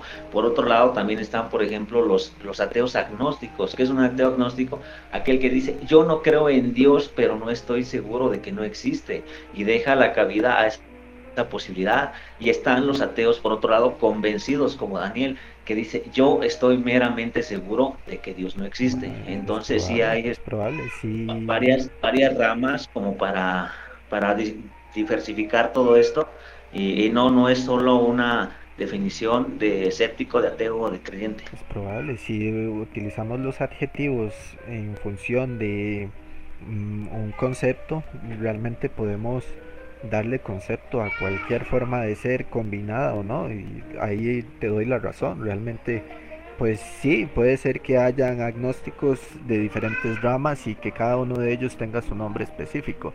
Sin embargo bueno para mí eh, sigue siendo como un concepto general global de lo que es el agnosticismo. Es simplemente el decir no sé de ahí a que hayan ramas pues es algo distinto. Puede ser que sí sin embargo yo no diría que una de esas ramas es la original o la verdadera, diría que simplemente son ramas, son variaciones de lo mismo, pero al final el término agnosticismo como tal es no saber, el término ateísmo como tal es no creer y el término teísmo como tal es creer, independientemente de las ramas. Y creo que ahí, o sea, no podemos decir que una es la original, que los ateos que respetan son los verdaderos y que los ateos que usan la ciencia o los que no la usan o los que no creen solo por moda y sean los falsos. Creo que simplemente son variaciones de la misma cosa. Mm. Mira, te, te explico, de hecho aquí tengo el, término agnosticismo para que le quede claro. Lo estaba buscando justamente y tenías razón, Luis. Y, mira, y, te lo leo, dice agnosticismo. Es la doctrina filosófica que considera inaccesible para el, para el entendimiento humano la noción de lo absoluto y especialmente la naturaleza y la existencia de Dios y en general de todo lo que no puede ser experimentado por la o demostrado por la ciencia. Eso es el agnosticismo textualmente, así como lo decía Dani. Eh, no me gusta, por ejemplo, esta opinión. ¿Por qué? Porque muchos ateos confunden y, dicen es que es el agnóstico y lo hacen de una manera burlesca. Dicen que el agnóstico es aquel que no sabe, como lo dice Daniel, o aquel que está indeciso, ¿no? O que va a agarrar lo que le convenga. Eso no es el agnosticismo, como bien lo dice aquí. Es alguien que considera inaccesible el entendimiento humano a la noción de lo absoluto es el que sabe que y entiende humildemente que no hay verdades absolutas en este que admitir que el considerar inaccesible es sinónimo de decir no sabemos. Eh, no, no, no, no lo creo, porque así como me decías tú, eres fiel creyente de que de que todo lo que existe tiene que ser forzosamente demostrado por el empirismo y creo que ya lo debatimos hace rato y creo que quedó claro que no es así. De todos modos, eh, insisto en que yo respeto la opinión de cada quien, los agnósticos a mí no me parecen objeto de burla en lo absoluto, creo que es perfectamente razonable y considerar inaccesible, como dices tú, el, el conocimiento absoluto de una realidad. Sin embargo, bueno, al fin y al cabo podríamos discutir sobre conceptos y gramática por mucho tiempo y al final ese no es el punto. Yo creo que de todos modos podemos pasar al siguiente tema que era el de la moral, lo del origen del universo. Estoy seguro de que tienes más cosas que aportar y más cosas que decir, pero yo creo que el objetivo de un debate como este no es eh, darle vueltas al mismo asunto una y otra vez porque podemos estar así horas y horas. Al final eso sería más como para una conversación personal. Yo creo que el objetivo del debate es eh, postearlo en algún lugar y que terceros den su opinión y juzguen al cabo de lo que nosotros hemos dicho. Eh, de hecho, el problema de los debates es que por lo general la otra persona trata de defender su postura. Siempre van a tratar por eso hacen falta terceros. Para mí, en mi opinión. No, no hace falta terceros, hace falta un árbitro. Exacto, un intermediario. No sirven de nada los terceros porque son espectadores y también podrían estar del lado de cualquiera de los dos necesita una persona que vea los dos campos y diga, es un punto medio en realidad. Y por eso es un problema los, los debates, porque otra persona va a tratar de defender su postura. Por ejemplo, tú, Daniel, y Luis va a tratar de defender su postura. Entonces al final del día no se va a llegar a ninguna causa, porque los dos van así, sin en cambio van a seguir con la misma forma de pensar. Yo actualmente acabo de aprender mucho con ustedes, me, me alegra. Aprendí nuevas teorías en mi opinión, me gustaría ir al tema de la moralidad que tocaba Luis al principio. Si él quiere, si él considera importante recalcar algún punto más sobre el origen del universo, pues es libre de hacerlo. Sinceramente, eh, le doy la libertad a él de, de escoger qué hacer al respecto del debate, cómo continuarlo. Claro, claro, yo este, en el aspecto del origen del universo igual ya nos cansamos incesantemente, ya di mis puntos del por qué este, todos estamos de acuerdo y, nadie lo va a negar que...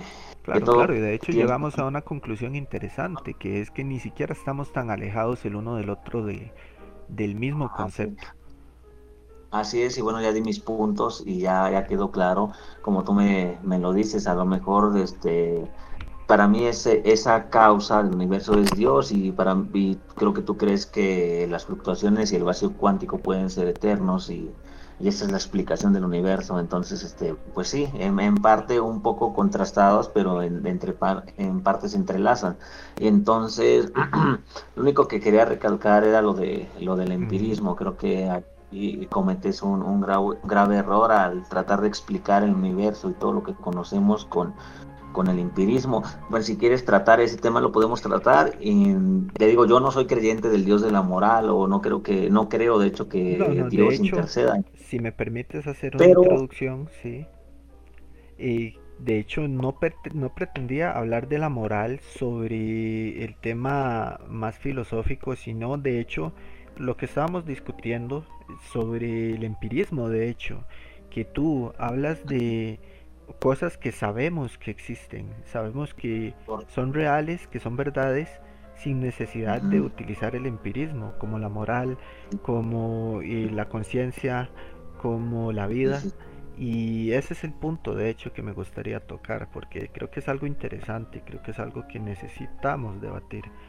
Y desde ese contexto, mi postura era que la moral, la vida y la conciencia eran empirismo de hecho, porque mm, no podemos confundir la intuición humana. Intuimos que existe algo cuando decimos, por ejemplo, eh, bueno, mm, la moral es esto porque mis padres me lo enseñaron, por generaciones ha sido así, mi cultura la ve así, intuimos que debe ser así y porque esa, esa idea proviene de la cultura y de nuestro crecimiento social como personas. Sin embargo, esa intuición yo no la veo como una verdad, no veo como una verdad fuera del empirismo. considero que el empirismo en la moral entra cuando a lo largo de generaciones Empirismo se entiende también, para, aclarar esto, como una repetición, como una verdad que genera el mismo resultado a lo largo del tiempo, invariante de, eh, del ambiente, invariante de, de la persona que la razona, invariante de la época, de la cultura, o sea, empirismo es algo que sucede igual sin importar eh, los valores subjetivos que se utilicen para llegar a esta verdad. Y creo que el empirismo en este sentido entra en la moral porque a lo largo de toda la historia, todos, a lo largo de nuestras experiencias de la vida, hemos visto la moral como la misma cosa y hablo de la moral global. Todos sabemos, no importa de dónde eres, que matar está mal o que eh, robar está mal. Todos sabemos que ayudar a una persona que está en problemas o que está triste, deprimida, está bien. Yo creo que a no ser que seas un psicópata, eso es algo que todos sabemos. Y no es algo subjetivo, no es una verdad a la que se llegue sin empirismo, porque es algo que no varía a lo largo de la historia. Es algo que siempre ha sido así y eso para mí es empirismo puro. Ok, bueno, recordemos para, para no este transversar, transversar tanto y este tema creo que tú entiendes empirismo y como lo dices en el caso de Dios, creo que tú lo ajustas a tu manera de, de razonar, de filosofar y creo que esa en sí textual literalmente no significa el empirismo. Recordemos que, recordemos que el empirismo es algo que hace frente al racionalismo. El, empirismo es afirmar que cualquier tipo de conocimiento procede únicamente de la experiencia, ya sea experiencia interna, reflexión o externa, una sensación, este, estoy de acuerdo, significa en pocas palabras que si no lo veo, no lo siento, no lo toco, no lo mido, no lo fotografío, no lo radiografío, no existe. ¿Estás tú de acuerdo con, esto que acabo de exponer? Ok, eh, me parece, me parece que... La moral, mira, la, moral es este, tú dices que es empírica en, en cierta parte, ¿por qué? Porque la has experimentado, la has este, sentido, es, ahí es donde va la, la palabra sensación y la palabra reflexión. Entonces yo creo que ahí te, te, lo daría por, por bueno ese punto. Sin embargo, hay muchas cosas que están allá afuera, que probablemente existan y que no necesitan que forzosamente las estemos experimentando o, no son sujetas al, al, empirismo. No sé si este, expliqué bien ese punto.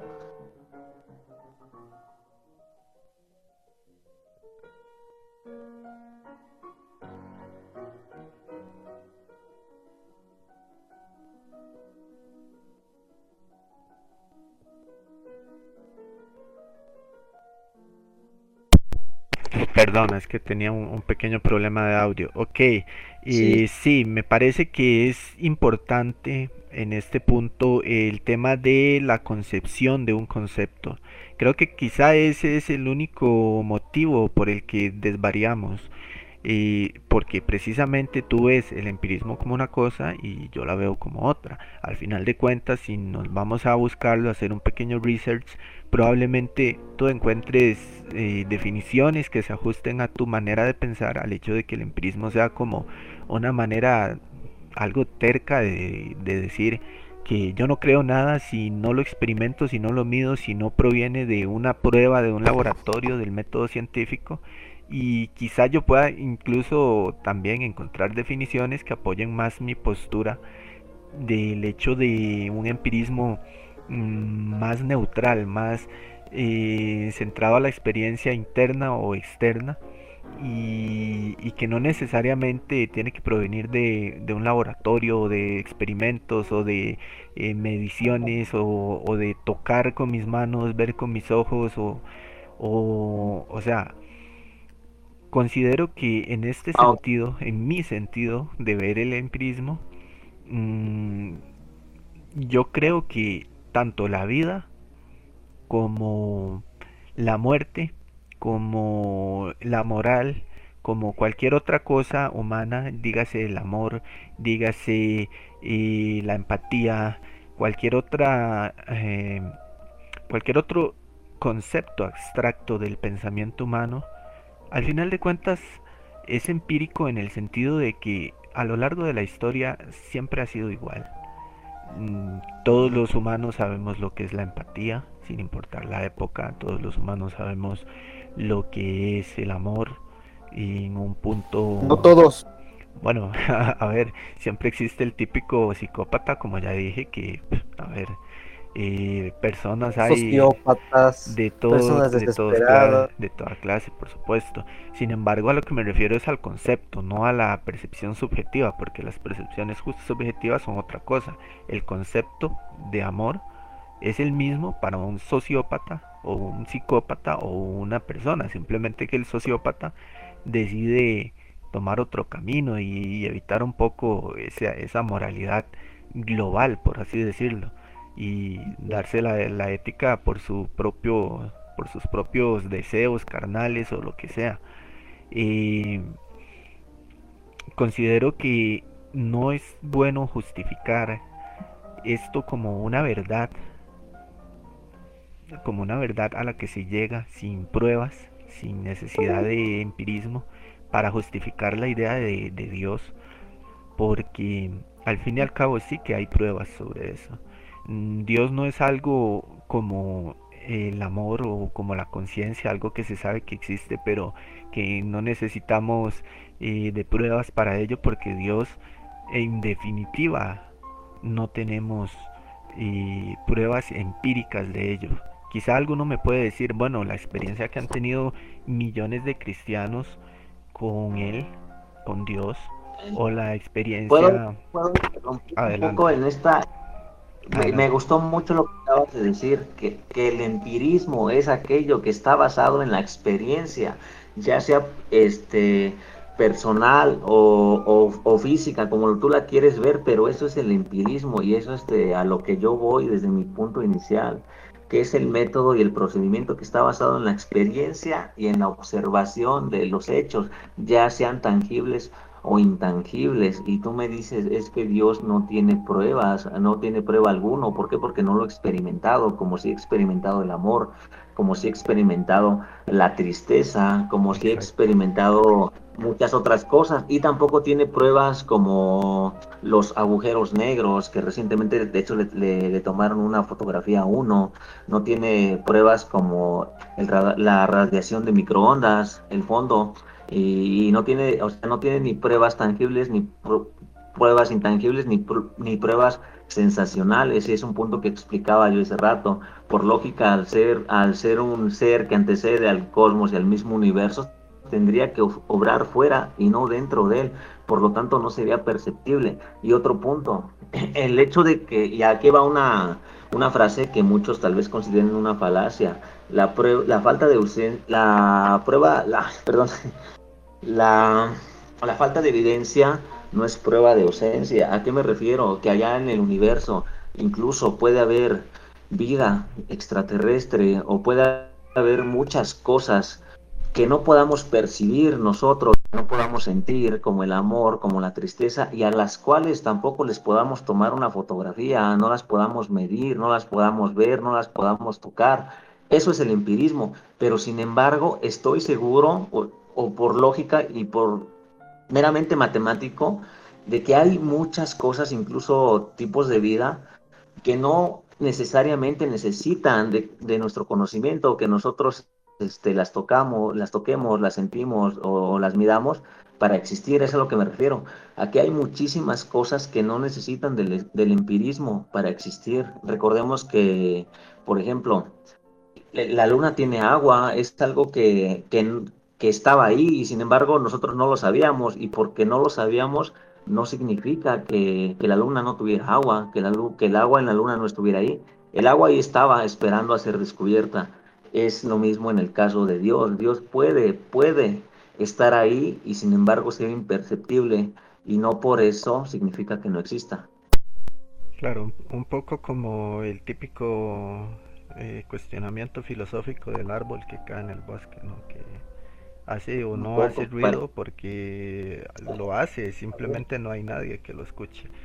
Ok, no sé si el compañero, si nuestro compañero aquí tiene algo que aportar, ya que lo veo como escuchando, no, no sé si tiene algo que decir. No, en realidad estoy escuchando, siendo sinceros, no tengo ningún... No, no es mi ámbito, me, me acabo de dar cuenta que no es mi ámbito. Yo no puedo dar un debate certero, ni siquiera dar una opinión muy, muy sincera porque no es mi ámbito. Quiero escuchar y, y, de ver lo que, cómo... Me parece perfecto, ¿no? Y agradecemos tu sinceridad. Ok, vamos a continuar con el debate entonces. Ok. tú dices, el hecho de que no haya pruebas no demuestra la inexistencia de algo. Mm, pero yo digo que tampoco demuestra su existencia.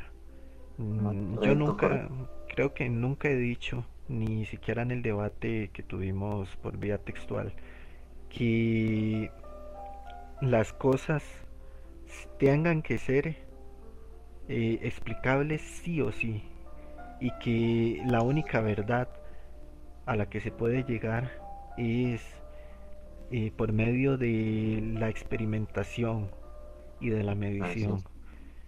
Considero que de hecho, si nos ponemos filosóficos, y podemos llegar a, pensar en tantas cosas que podrían ser y por el simple hecho de que no podemos medirlas, no podemos eh, eh, saber que están ahí, no significa que no existan. De hecho, dentro de la misma ciencia, eh, a lo largo de los avances, se ha visto este ejemplo con cosas como la materia oscura, la energía oscura, el bosón de Higgs, cosas que a ver, estaban ahí y todo el tiempo estuvieron ahí, pero hasta que no se tuvo eh, conciencia de su existencia, mm, no se dieron por hechas. Y probablemente años atrás le hubieras dicho a alguien que existía un sector del universo con tal gravedad que ni siquiera la luz podía escapar de él y se hubiera burlado o te hubiera llamado tonto o le, hubieras dicho a alguien que existía una radiación cósmica proveniente del el fondo del universo y que traía información sobre el, estado de la materia apenas 300.000 años después del Big Bang y, te hubiera dicho, eso es imposible, ¿cómo, cómo va a poder viajar tanto tiempo eh, una radiación? Pero está ahí y es algo que aunque era imperceptible, estaba ahí.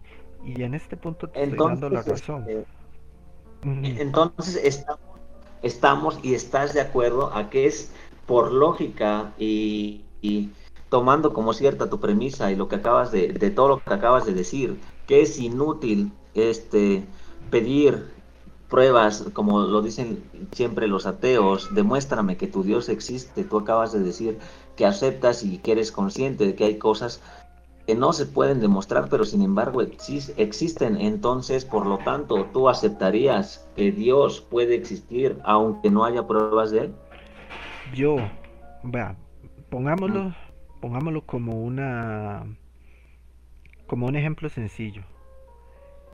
Imaginemos un escenario en el que en vez de Dios estemos hablando, por ejemplo, de la radiación de microondas antes de que se conociera. Si dos personas hubieran estado debatiendo sobre la existencia de los rayos cósmicos de la radiación de microondas, no hubiera tenido sentido ni de un lado ni del otro pedir evidencias de la existencia ni de la inexistencia, porque es algo que al no haber podido ser medido, no se puede saber si existe o no existe. Sin embargo, el concepto de Dios para mí es algo distinto, en el sentido de que mm, cuando estamos hablando de algo tan fundamental como el origen del universo y como la fuerza que dio origen al universo, eh, no podemos verlo como una sola cosa, como una sola cosa. Si bien yo admito que hay muchas, muchas opciones posibles, desde mi perspectiva, eh, Dios es solo una opción más. Y para mí como ateo es una opción que no acepto. Mm, así como puedo no aceptar o tú mismo puedes no aceptar la concepción del universo por medio de una patata cósmica, como dije bien en el, en, en el debate textual. Del mismo modo ah. que yo te puedo decir a ti, sacado de las mangas, que el universo surgió de un estornudo de un alienígena Y tú me puedes decir, ok, eso no me parece razonable. Mm, tú me ah, puedes decir a mí, yo creo que un creador inteligente diseñó el universo y yo te puedo decir, a ver, no me parece razonable y yo elijo no creer en eso y buscar un grupo de opciones más razonables para intentar explicar y describir el universo. Sin embargo, ahí es donde yo describo la diferencia entre el agnóstico y el ateo. El ateo es el que decide directamente descartar la idea de Dios. El agnóstico es el que se queda en un intermedio. El que dice, bueno, si es una opción más, es una opción igual de probable que todas las demás, así sean infinitas. El ateo simplemente dice, ok, no creo que sea, que sea la mejor opción. Creo que hay opciones más razonables que probablemente nos conduzcan más fácilmente a la verdad y, y que prefiero centrarme en ellas, en estas ideas de las que se tiene evidencia, de las que se puede tener un pensamiento más lógico antes que irme por ideas más abstractas, como lo es Dios, como lo es el estómago cósmico o como lo es la patata cósmica. Ahí es donde yo relaciono esas ideas. Claro, claro. Sin embargo, ya, ya creo que lo debatimos ese rato y, y sabemos que por lógica no puede ser una patata la, la creadora del universo, ¿verdad? y no puede ser un, te puede extraterrestre. Sonar te puede sonar ilógico y es entendible, pero al mismo tiempo a mí me puede sonar ilógico la idea de Dios y también podría ser entendible si no lo hubieras sesgado desde, tu, desde tu posición. Sin embargo, recuerda que yo expliqué a Dios en tres puntos muy lógicos, que era lo trascendental, lo inmaterial y lo antiespacial, que me parece muy lógico, digamos, y todo eso nace con el universo, lo que lo tuvo que creer, crear por lógica. Por lógica tuvo que tener esas cualidades. Y no es porque lo diga yo, porque yo lo quiera entender así, es un razonamiento, mm, valga la redundancia, lógico lo que no es una patata, porque para que exista una patata se necesitan ciertas cosas. Todos sabemos el origen de las patatas, el origen de los extraterrestres, por, por, por supuesto que de existir tendrían que ser seres vivos y la vida necesita varias cosas para poder existir y esas cosas nacieron en el universo y por lo tanto se descartan. Y tú me podrías decir un millón de mil cosas más que, que crees que pudieron haber dado origen al universo, pero todas tienen que, coincidir con la lógica, no pueden ser este, cosas este, meramente ficticias, como te decía hace rato. Eh, bueno, creo que ese punto está un poco claro. No sé si quiera interactuar mm, eh, usuarios o ya se fue, no, no sé si ya, ya, ya, ya, se retiró del chat, probablemente, bueno, no sé, tendría algo más que hacer o eh, solo él sabrá. Yo creo que... Lo quería del dios de la moral o, de la historia, no no sé si, si te plazca hablar un, poquito de eso o, lo dejamos para otra ocasión. Mm, bueno, solo tomar un punto, un único punto que, bueno, ya, ya lo dije, pero quiero recalcarlo. Para mí el, problema es mm, que aunque existan formas de explicar el universo infinitas, lo que a mí me hace ateo y me incomoda es el hecho de tener que llamarle a eso Dios precisamente. O sea, ¿por qué llamarle Dios? ¿Por qué no llamarle ciencia desconocida? ¿Por qué no llamarle cualquier otra cosa? ¿Por qué necesariamente Dios? Porque esa, esa casi terquedad en querer tomar cualquier concepto, el que sea que explique el universo, y decir, eso es Dios creo que ahí es donde, donde yo alcanzo el ateísmo. Creo que no es necesario llamarle Dios a ninguna de esas explicaciones. Si, te, si me dejas explicártelo con mucho gusto, este, mm, te voy a poner un ejemplo sencillo. Tú tienes padre, o tenías, o tú tuviste padre, tú viniste de un padre, ¿no? Y de una madre. Claro. Exacto. Entonces, a tus padres, ¿cómo les dices tú? ¿Les dices papá o les dices ciencia? A ver, es que es un No, no, no, este, me gustaría que me, antes de tratar de refutarlo, me gustaría que me hicieras el favor de contestarme. Pues por supuesto que les digo papá porque es el, el, ah, nombre, la palabra.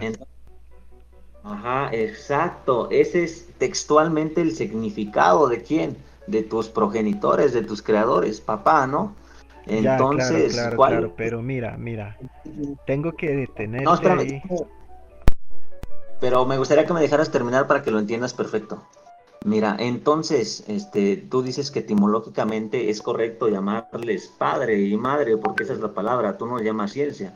Entonces, si llevamos esto a escala universal y entendemos a Dios como el creador y el que le da vida, el que le da nacimiento, sea la causa que sea, como te dije, sin ponerle una personalidad, cara, cabello, lo que sea, sin, sin darle cualidades más allá de las tres que te mencioné, este, es esa causa es el creador, esa causa es, el padre de todo el universo. ¿Por qué? Porque gracias a esa causa existimos y si lo llevamos a un nivel universal, entonces ese es el padre creador y por lo tanto Dios etimológicamente y se hace Dios.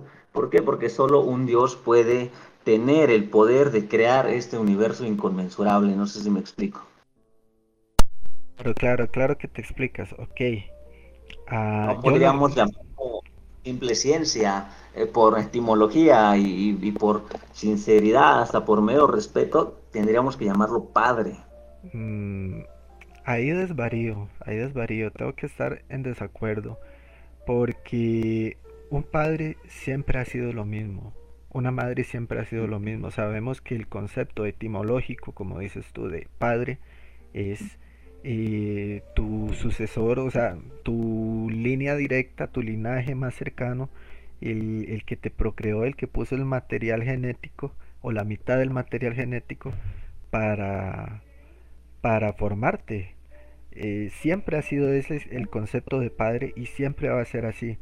Mi problema con el concepto de Dios es la variabilidad que tiene. Si, si pretendemos darle un concepto a Dios tenemos que definirlo de forma inamovible. No podemos mm, el día de mañana descubrir un mecanismo por el que el universo haya sido creado o funcione y decir eso es Dios, porque estaríamos modificando el concepto etimológico de Dios.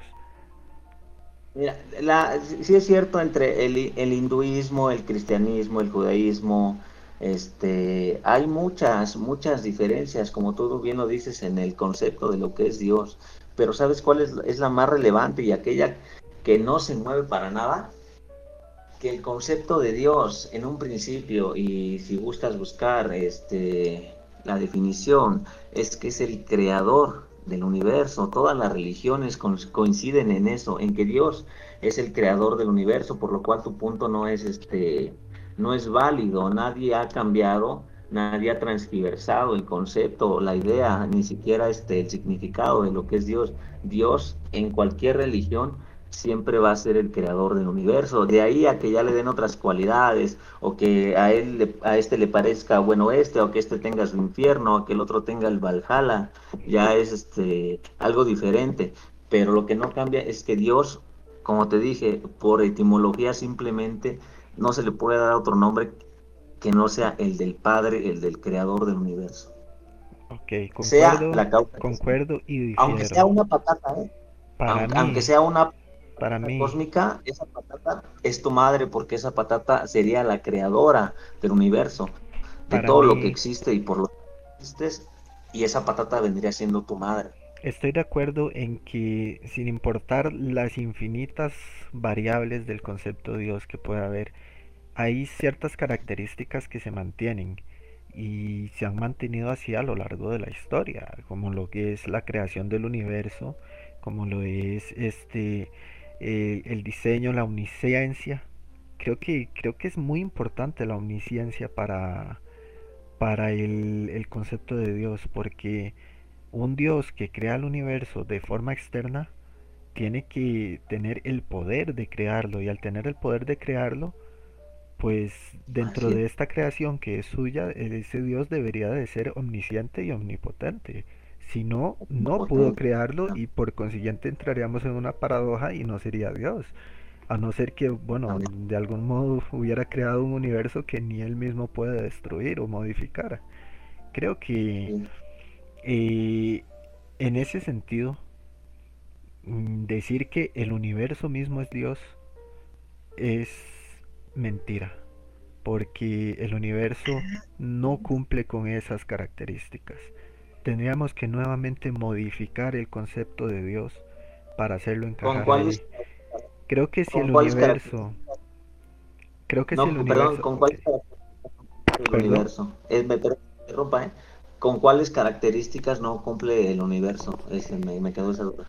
El universo es inamovible, inmodificable, no es omnipotente sobre sí mismo. El universo no es omnisciente y la misma relatividad lo demuestra porque sabemos que eh, independientemente de tu velocidad en el universo, de tu posición, contemplas el tiempo de forma distinta.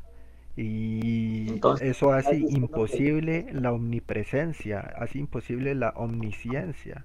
Ni siquiera el tiempo mismo es un concepto estático.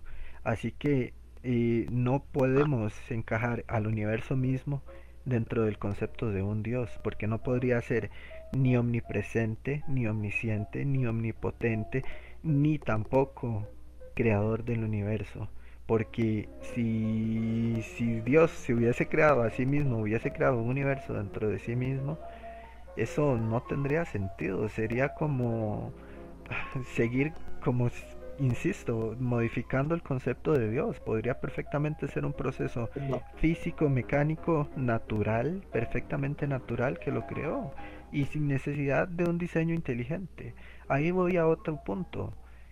Creo que una característica de Dios es que tendría que ser inteligente, porque si no fuera inteligente, entonces sería un proceso natural. Y si fuera un proceso natural, no sería Dios, sería ciencia.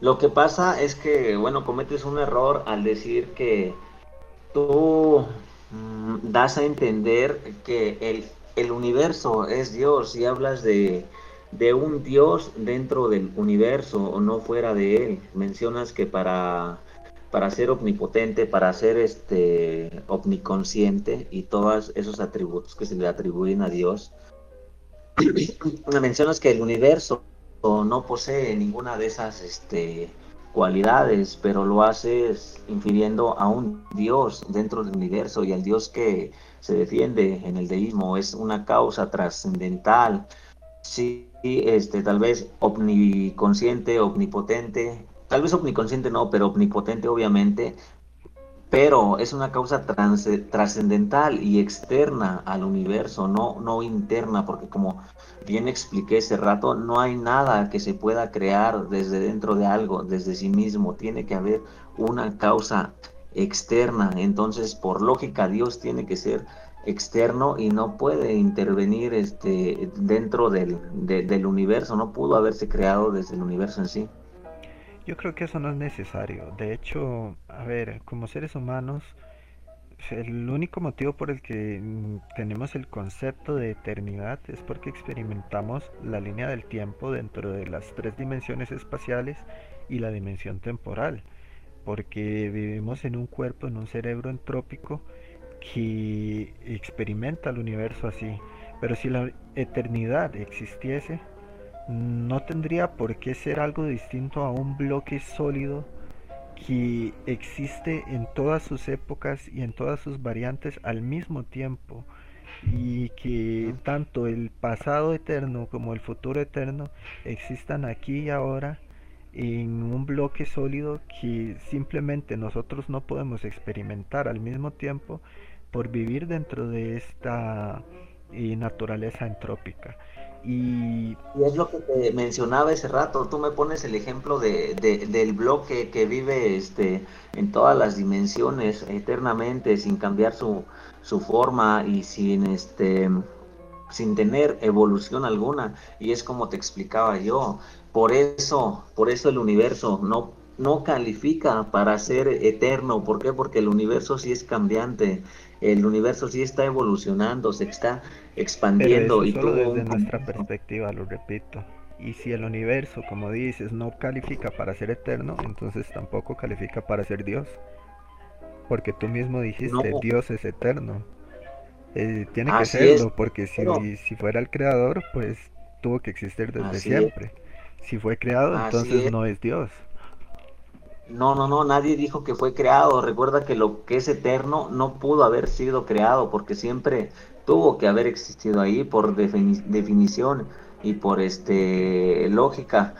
Eso es el significado de la eternidad, algo sin principio ni fin. Entonces eso significa para mí, digo, es la definición de Dios, algo que siempre ha estado ahí, no es algo que haya sido creado. Tú me ponías el ejemplo de las muñecas rusas, si sacamos una tras otra, tras otra, tras otra, eso nos va a terminar metiendo en un bucle este, de infinitas regresiones y obviamente nadie en el mundo posee el, conocimiento o la agilidad mental siquiera para asimilar este, y regresiones infinitas. Por eso no tiene lógica ni tiene sentido alguno que haya regresiones infinitas en el pasado la, más, la lógica más plausible es que algo siempre existió, que algo siempre estuvo ahí, pero ¿qué pudo haber sido? Obviamente, como, como ya te dije, el universo no pudo estar siempre ahí porque el universo está, está evolucionando, el universo está cambiando y el universo está muriendo, entonces no pudo, como el bloque de, el, el bloque que me mencionabas, no pudo existir en una forma por siempre, porque así estaría, no, es, no estaría teniendo cambios. Mas, sin embargo, Dios al actuar externamente al universo, Él siempre pudo estar ahí y Él sería la causa que trajo a la, existencia de este universo. Ok, creo que al final estamos reiterando un poco sobre lo mismo. Sin embargo, yo te podría decir eh, sobre la misma, sobre el mismo concepto. Si pongamos que fuera cierto, pongamos que el universo no es eterno y que hubiera un mecanismo inteligente o no, o eterno o no, que produjera el universo, o que lo diseñara, o que lo pusiera a andar. ¿Qué nos garantiza que ese mecanismo no forma parte de un universo aún mayor de mecanismos donde hay otro ente, otro, otra cosa que creó eso y etcétera, etcétera, etcétera, seguir así eh, infinitamente, o sea, yo creo que al final esto es simplemente filosofar. Yo creo... Nadie tendría la capacidad de, asimilar y siquiera tú lo aceptarás y lo vas a reconocer. No es lógico pensar en una serie de regresiones infinitas porque ¿a dónde nos llevaría eso? Claro, además, eh, incluso... Otra vez, eso acabaría con toda la lógica y con toda la ciencia conocida. Creer que existen regresiones infinitas, eso no es plausible, no es posible lógicamente. Claro, sería como darnos cuenta que somos una hormiga en medio de un universo, un germen. Es decir, incluso, ¿por qué irnos solo para lo grande? ¿Por qué no irnos a lo pequeño? Que nos garantiza que por debajo de la escala de Planck no hayan universos eh, super microscópicos que no podemos medir ni percibir porque están a una escala que ni siquiera comprendemos y que para los habitantes de su universo nosotros seamos como dioses, que seamos indiferentes de su existencia. El problema y para mí, para mí, es que, como te decía antes, si nos ponemos a filosofar, podemos producir un número infinito de ideas y seguramente un número infinito, seguramente un número infinito de conceptos de Dios y seguramente un número infinito de conceptos que no sean Dios. ¿Sabes es que tal vez el, problema? ¿Sabes cuál es el problema? El infinito es como las, como las matemáticas. En las matemáticas, digamos que son, son subjetivas y no son este, tangibles. Existe el infinito, los, los números este, se pueden prolongar, prolongar, prolongar infinitamente, más sin embargo tú mencionas este, a Planck y que se puede, que después de esa molécula puede haber algo más y más, más universos. Recordemos que como tal, la idea del infinito física, cognitiva, es, te digo, te repito, es algo que, que acabaría con toda lógica. No creo que exista el, el infinito, más bien no existe el infinito de manera, eh, de manera física, porque nos tendríamos que preguntar físicamente qué es infinito más infinito o infinito menos infinito. Claro, el problema del infinito es que puede abarcarlo todo. Ese es el problema del infinito, que el simple hecho de ser infinito eh, significa que todo puede estar ahí. Es como dicen algunos matemáticos, a ver, si descubrimos que los decimales de pi son infinitos, significaría que en algún momento va a haber una sucesión de números que si la traducimos a código ASCII o a código computacional va a escribir todas las obras de Shakespeare eh, y eso dentro del número pi. Ese es el problema del número infinito, que podemos decir que contiene todo, cualquier cosa. Y por lo tanto, no puede ser un, argumento sensato a la hora de intentar describir la realidad.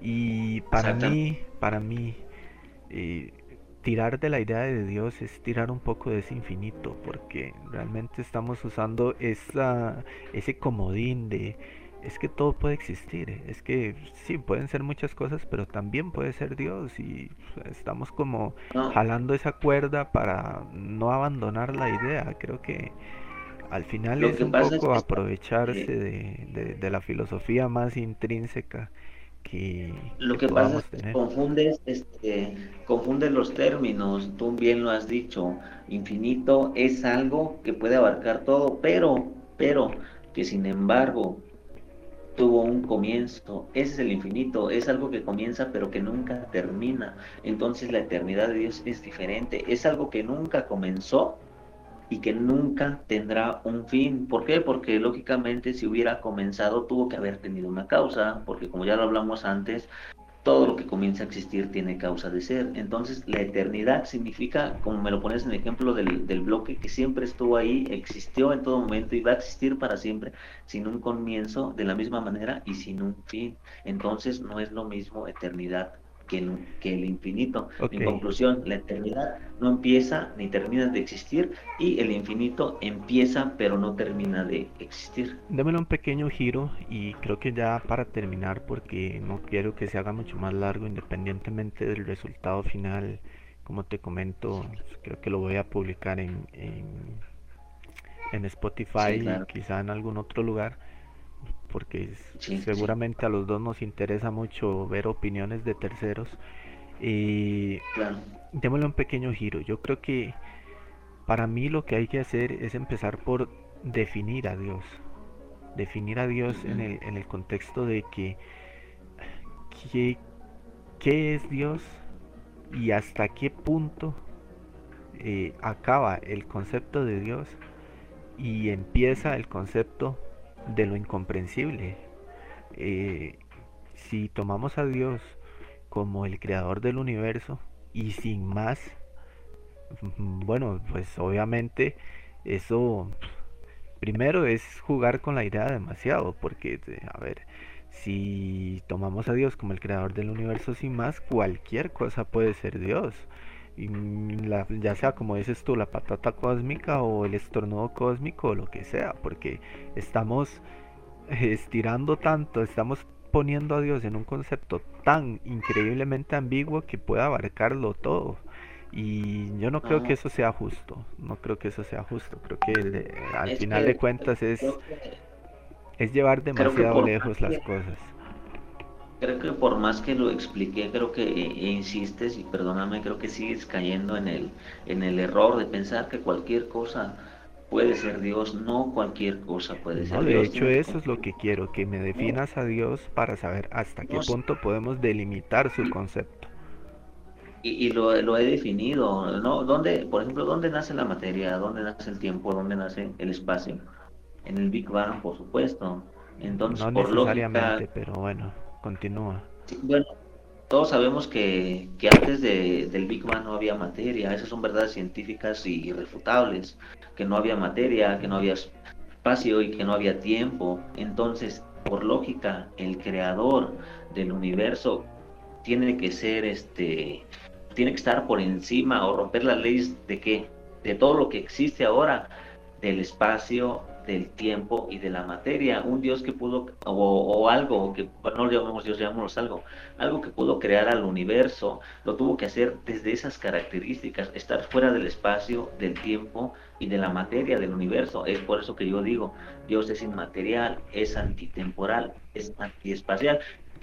Y repito, no puede ser cualquier cosa o una patata. ¿Por qué? Porque una patata sabemos que de dónde surge, dónde surgen las estrellas, las galaxias, en un planeta que después evoluciona y se prestan las condiciones para que nazca una patata. Entonces una patata este, voladora cósmica tiene, o sea, necesidades y, no cumple los requisitos. Pongamos la situación hipotética en la que el día de mañana hay una revolución científica y descubrimos que irrefutablemente el universo es una patata cósmica. Entonces, no sería Dios, según tu descripción.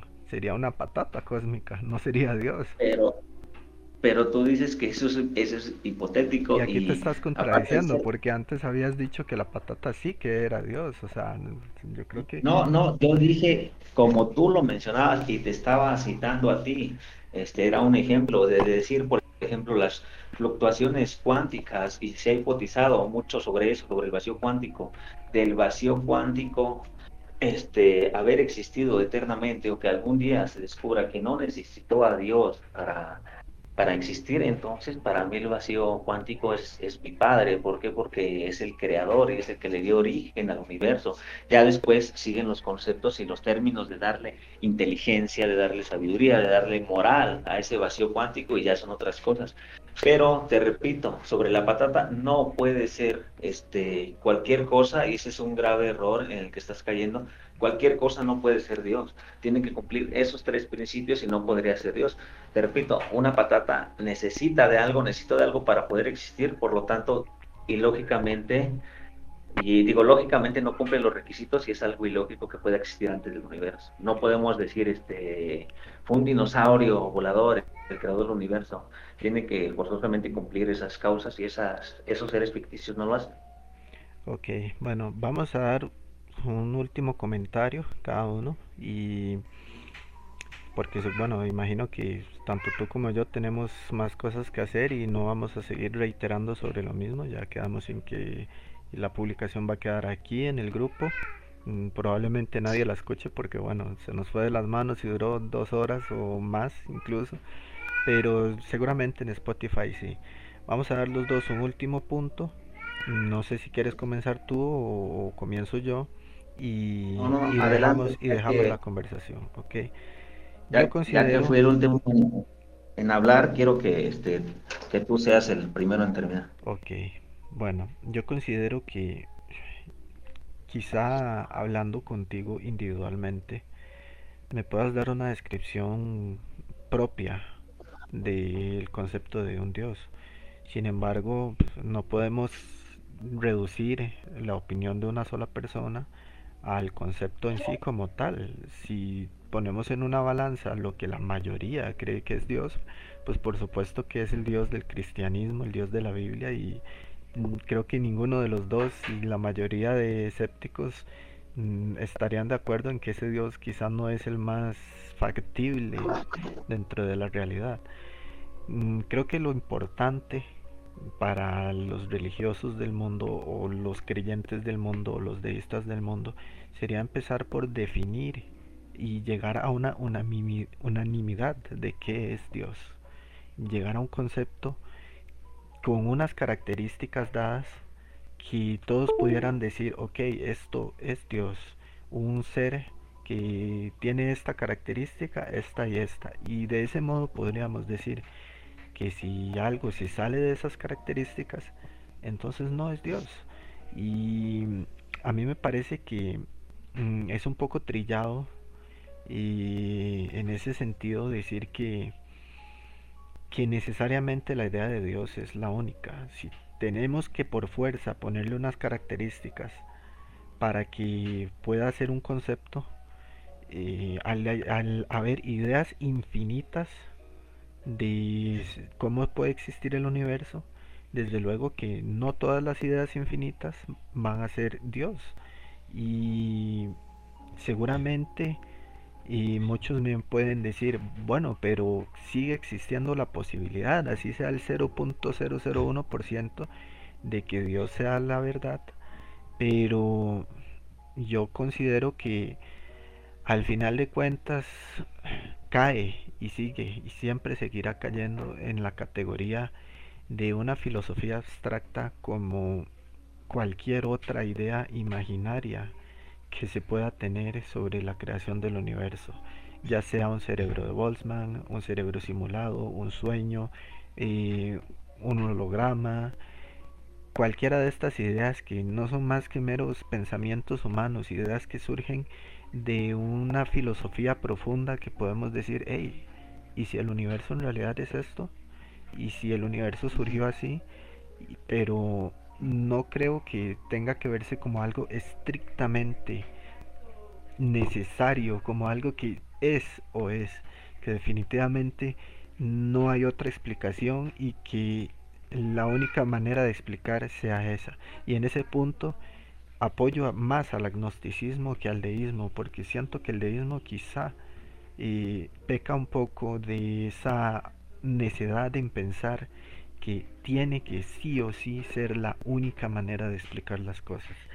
Y realmente si tomamos eh, los conceptos que conocemos hoy en día sobre eternidad, sobre materia, sobre el Big Bang, las teorías que conocemos, y creo que la idea de Dios cada vez se aleja más de la realidad y cada vez se vuelve más un concepto absurdo que un concepto razonable como tal. Entonces, creo que puedo dejar ahí mi opinión, que es mi opinión. Cualquiera que sea ateo o agnóstico puede diferir conmigo, pero quiero, dejar claro que, que para mí eso es el, porqué de, de la inveracidad de la idea de Dios. Creo que si no se pone primero un concepto estable y se define como tal, eh, vamos a seguir desvariando con la idea de Dios de aquí a allá y al final seguramente, quizás no tú, pero seguramente si se descubre alguna manera en la que el universo fue creado, seguramente va a haber grupos de personas que van a decir es Dios, aunque no lo sea. Y ahí es donde yo necesito delimitar el concepto de Dios. Y tal vez yo lo delimito eh, de, de, mi propia mente, de mis propios conceptos, y por eso surge mi ateísmo, porque dentro de mi delimitación de Dios, creo que nada que pueda crear el universo y tenga muchas posibilidades de ser Dios, eh, creo que ahí es donde, donde yo escojo otras ideas por encima de esta. Y bueno, creo que no tengo nada más que decir, es lo que yo considero, puede ser más o menos verdadero, puedo estar equivocado, al fin y al cabo somos jóvenes los dos, simplemente estamos dialogando, filosofando. Creo que sería tonto decir que los dos tenemos la verdad absoluta o, o, nada que se le parezca, pero me parece que, bueno, hemos debatido suficiente como para que pues, cualquier persona pueda sacar sus propias conclusiones. Ok, me parece perfecto y, muy respetable tu punto, aunque a lo largo del debate te noto un poco contradictorio, porque recién recuerdo que mencionaste que eras un ateo convencido y que tú prácticamente tienes la verdad de que Dios no existe y al final terminaste diciendo que, nadie tiene la verdad. Algo que por supuesto es cierto. El otro punto que creo que no alcanzaste a comprender muy bien es el de las características de Dios. Dios, al menos en el deísmo, sí está bien definido y cumple con al menos cuatro características. Y ya lo mencioné muchas veces, es antitemporal, antiespacial, antimaterial y es omnipotente ya que pudo crear el universo.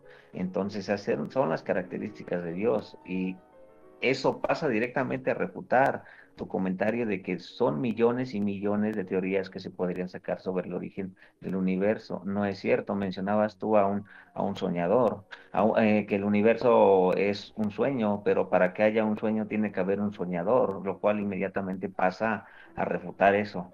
No sé si me estoy este, explicando bien y así teoría tras teoría se puede ir refutando y refutando como te lo explicaba en el comentario que hice sobre Zeus, sobre Tlaloc, sabemos que no fueron reales y que son obviamente mitologías porque ya conocemos el procedimiento y el ciclo del, del agua y de dónde vienen los truenos, sabemos que no es Thor azotando su martillo, sin embargo, este, la idea del universo y la idea de Dios son un, un una conclusión filosófica y lógica, tiene que ser sobre todo lógica, la del creador del universo. No podemos decir, hay millones y millones de posibilidades porque no las hay. Si, si bien es cierto, hay muchas teorías, pero para ser teorías tienen que ser lógicas y plausibles. Por ejemplo, la teoría de los multiversos o algún otro tipo de teoría. Tú me decías ese rato, ¿qué nos asegura que el universo no es meramente natural? Conocemos los planetas, conocemos los sistemas solares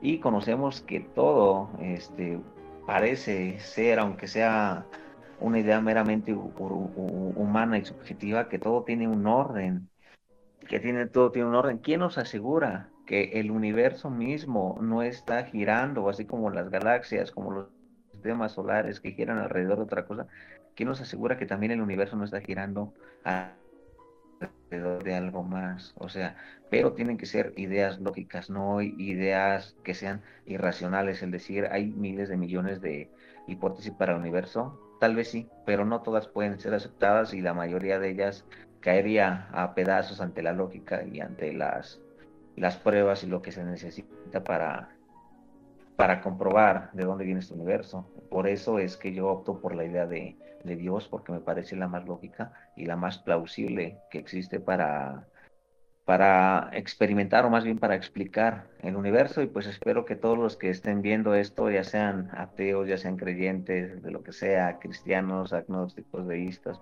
panteístas, pues lo vean desde un punto neutral y, y espero ver comentarios más adelante de, de, todo esto y claro que también debatir contigo. Es una lástima que se haya ido este, usuarios, me hubiera gustado entrar un poquito en el tema histórico, todo eso, hablar de la, de la Inquisición, las iglesias, este, los científicos, todo, todo, todo.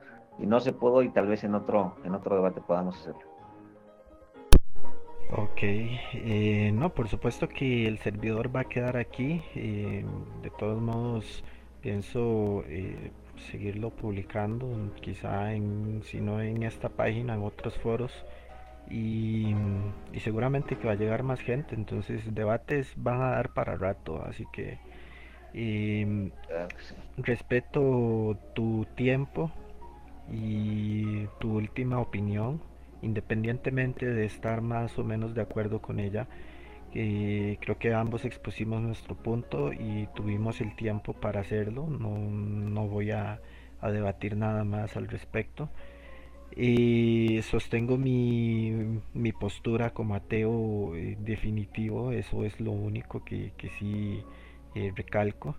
Y me parece que, bueno, ambos hablamos lo suficiente eh, de los temas me gusta que haya sido desde el punto más mm, razonable posible y que no hayamos caído quizás en los estereotipos más trillados del ateo común o del, o del creyente común que utilizan argumentos fuera de, de una conversación enteramente filosófica, lógica o, razonable. Y me gusta el hecho de que, bueno, eh, pudimos llegar a muchas conclusiones, algunas en las que estamos más o menos de acuerdo y, y que al final de cuentas em, me deja una perspectiva diferente. Es bueno conocer personas abiertas al diálogo, pero em, me parece me parece escaso el tiempo lastimosamente para, para terminar de debatir todos los puntos, quizá mañana, otro día podamos continuar con el debate.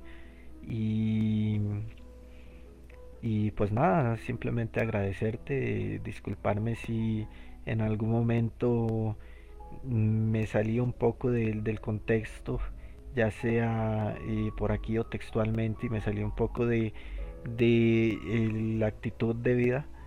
Sin embargo, me pareció que fue un poco de ambas partes y, llegó un momento en que, bueno, como todo ser humano, eh, hay gotas que derraman los vasos y, y hacen explotar sentimientos que, vamos, como humanos tenemos.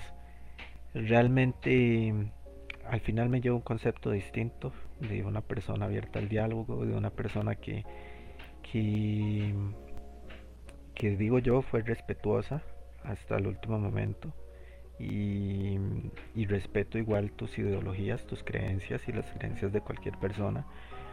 Y pues nada más, esperemos ver comentarios que estoy seguro que los dos queremos leer pronto. y, listo, no sé si tienes algo más que decir, despedirte o, o algo que agregar.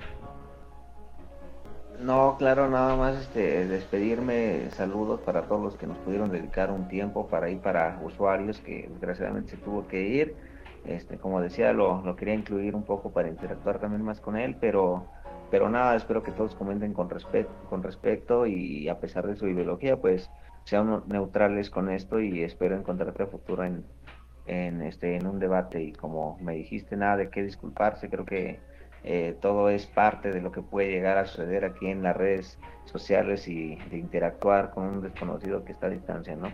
Entonces, igual, este, si tú te disculpas, pues yo me, me, te correspondo y disculparme igual si en algún momento me salí del tema también. E hice comentarios que no, no debían de ser nada más. Y saludos a todos. Pues perfecto, entonces si gusta simplemente despido el, el podcast de forma plenamente genérica, nada, ya nada relacionado al tema, entonces si gustas puedes ya eh, salir de la llamada. Simplemente voy a terminar el directo de una forma formal para poder eh, finalizarlo. Perfecto. Bueno, un placer eh, hablar contigo y probablemente pronto lo volvamos a hacer. Igualmente, cuídate Dani. Igual.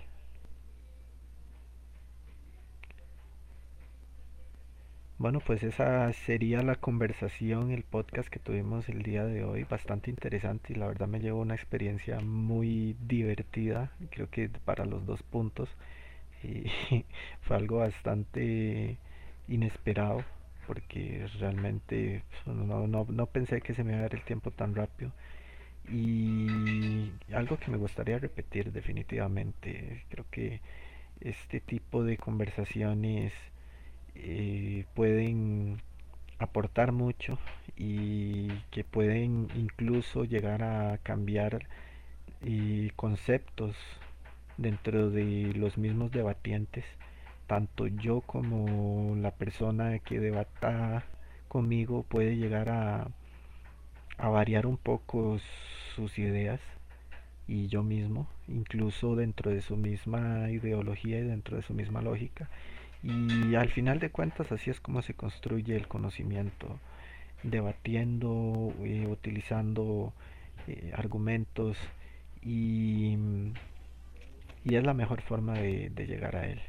Pero sin nada más que decir, eh, espero que este podcast llegue a mucha gente, que mucha gente lo pueda escuchar y sacar sus conclusiones, dejar sus comentarios, ya sea aquí o en Spotify, que pronto estará subido y, y pues nada más, me despido, hasta luego.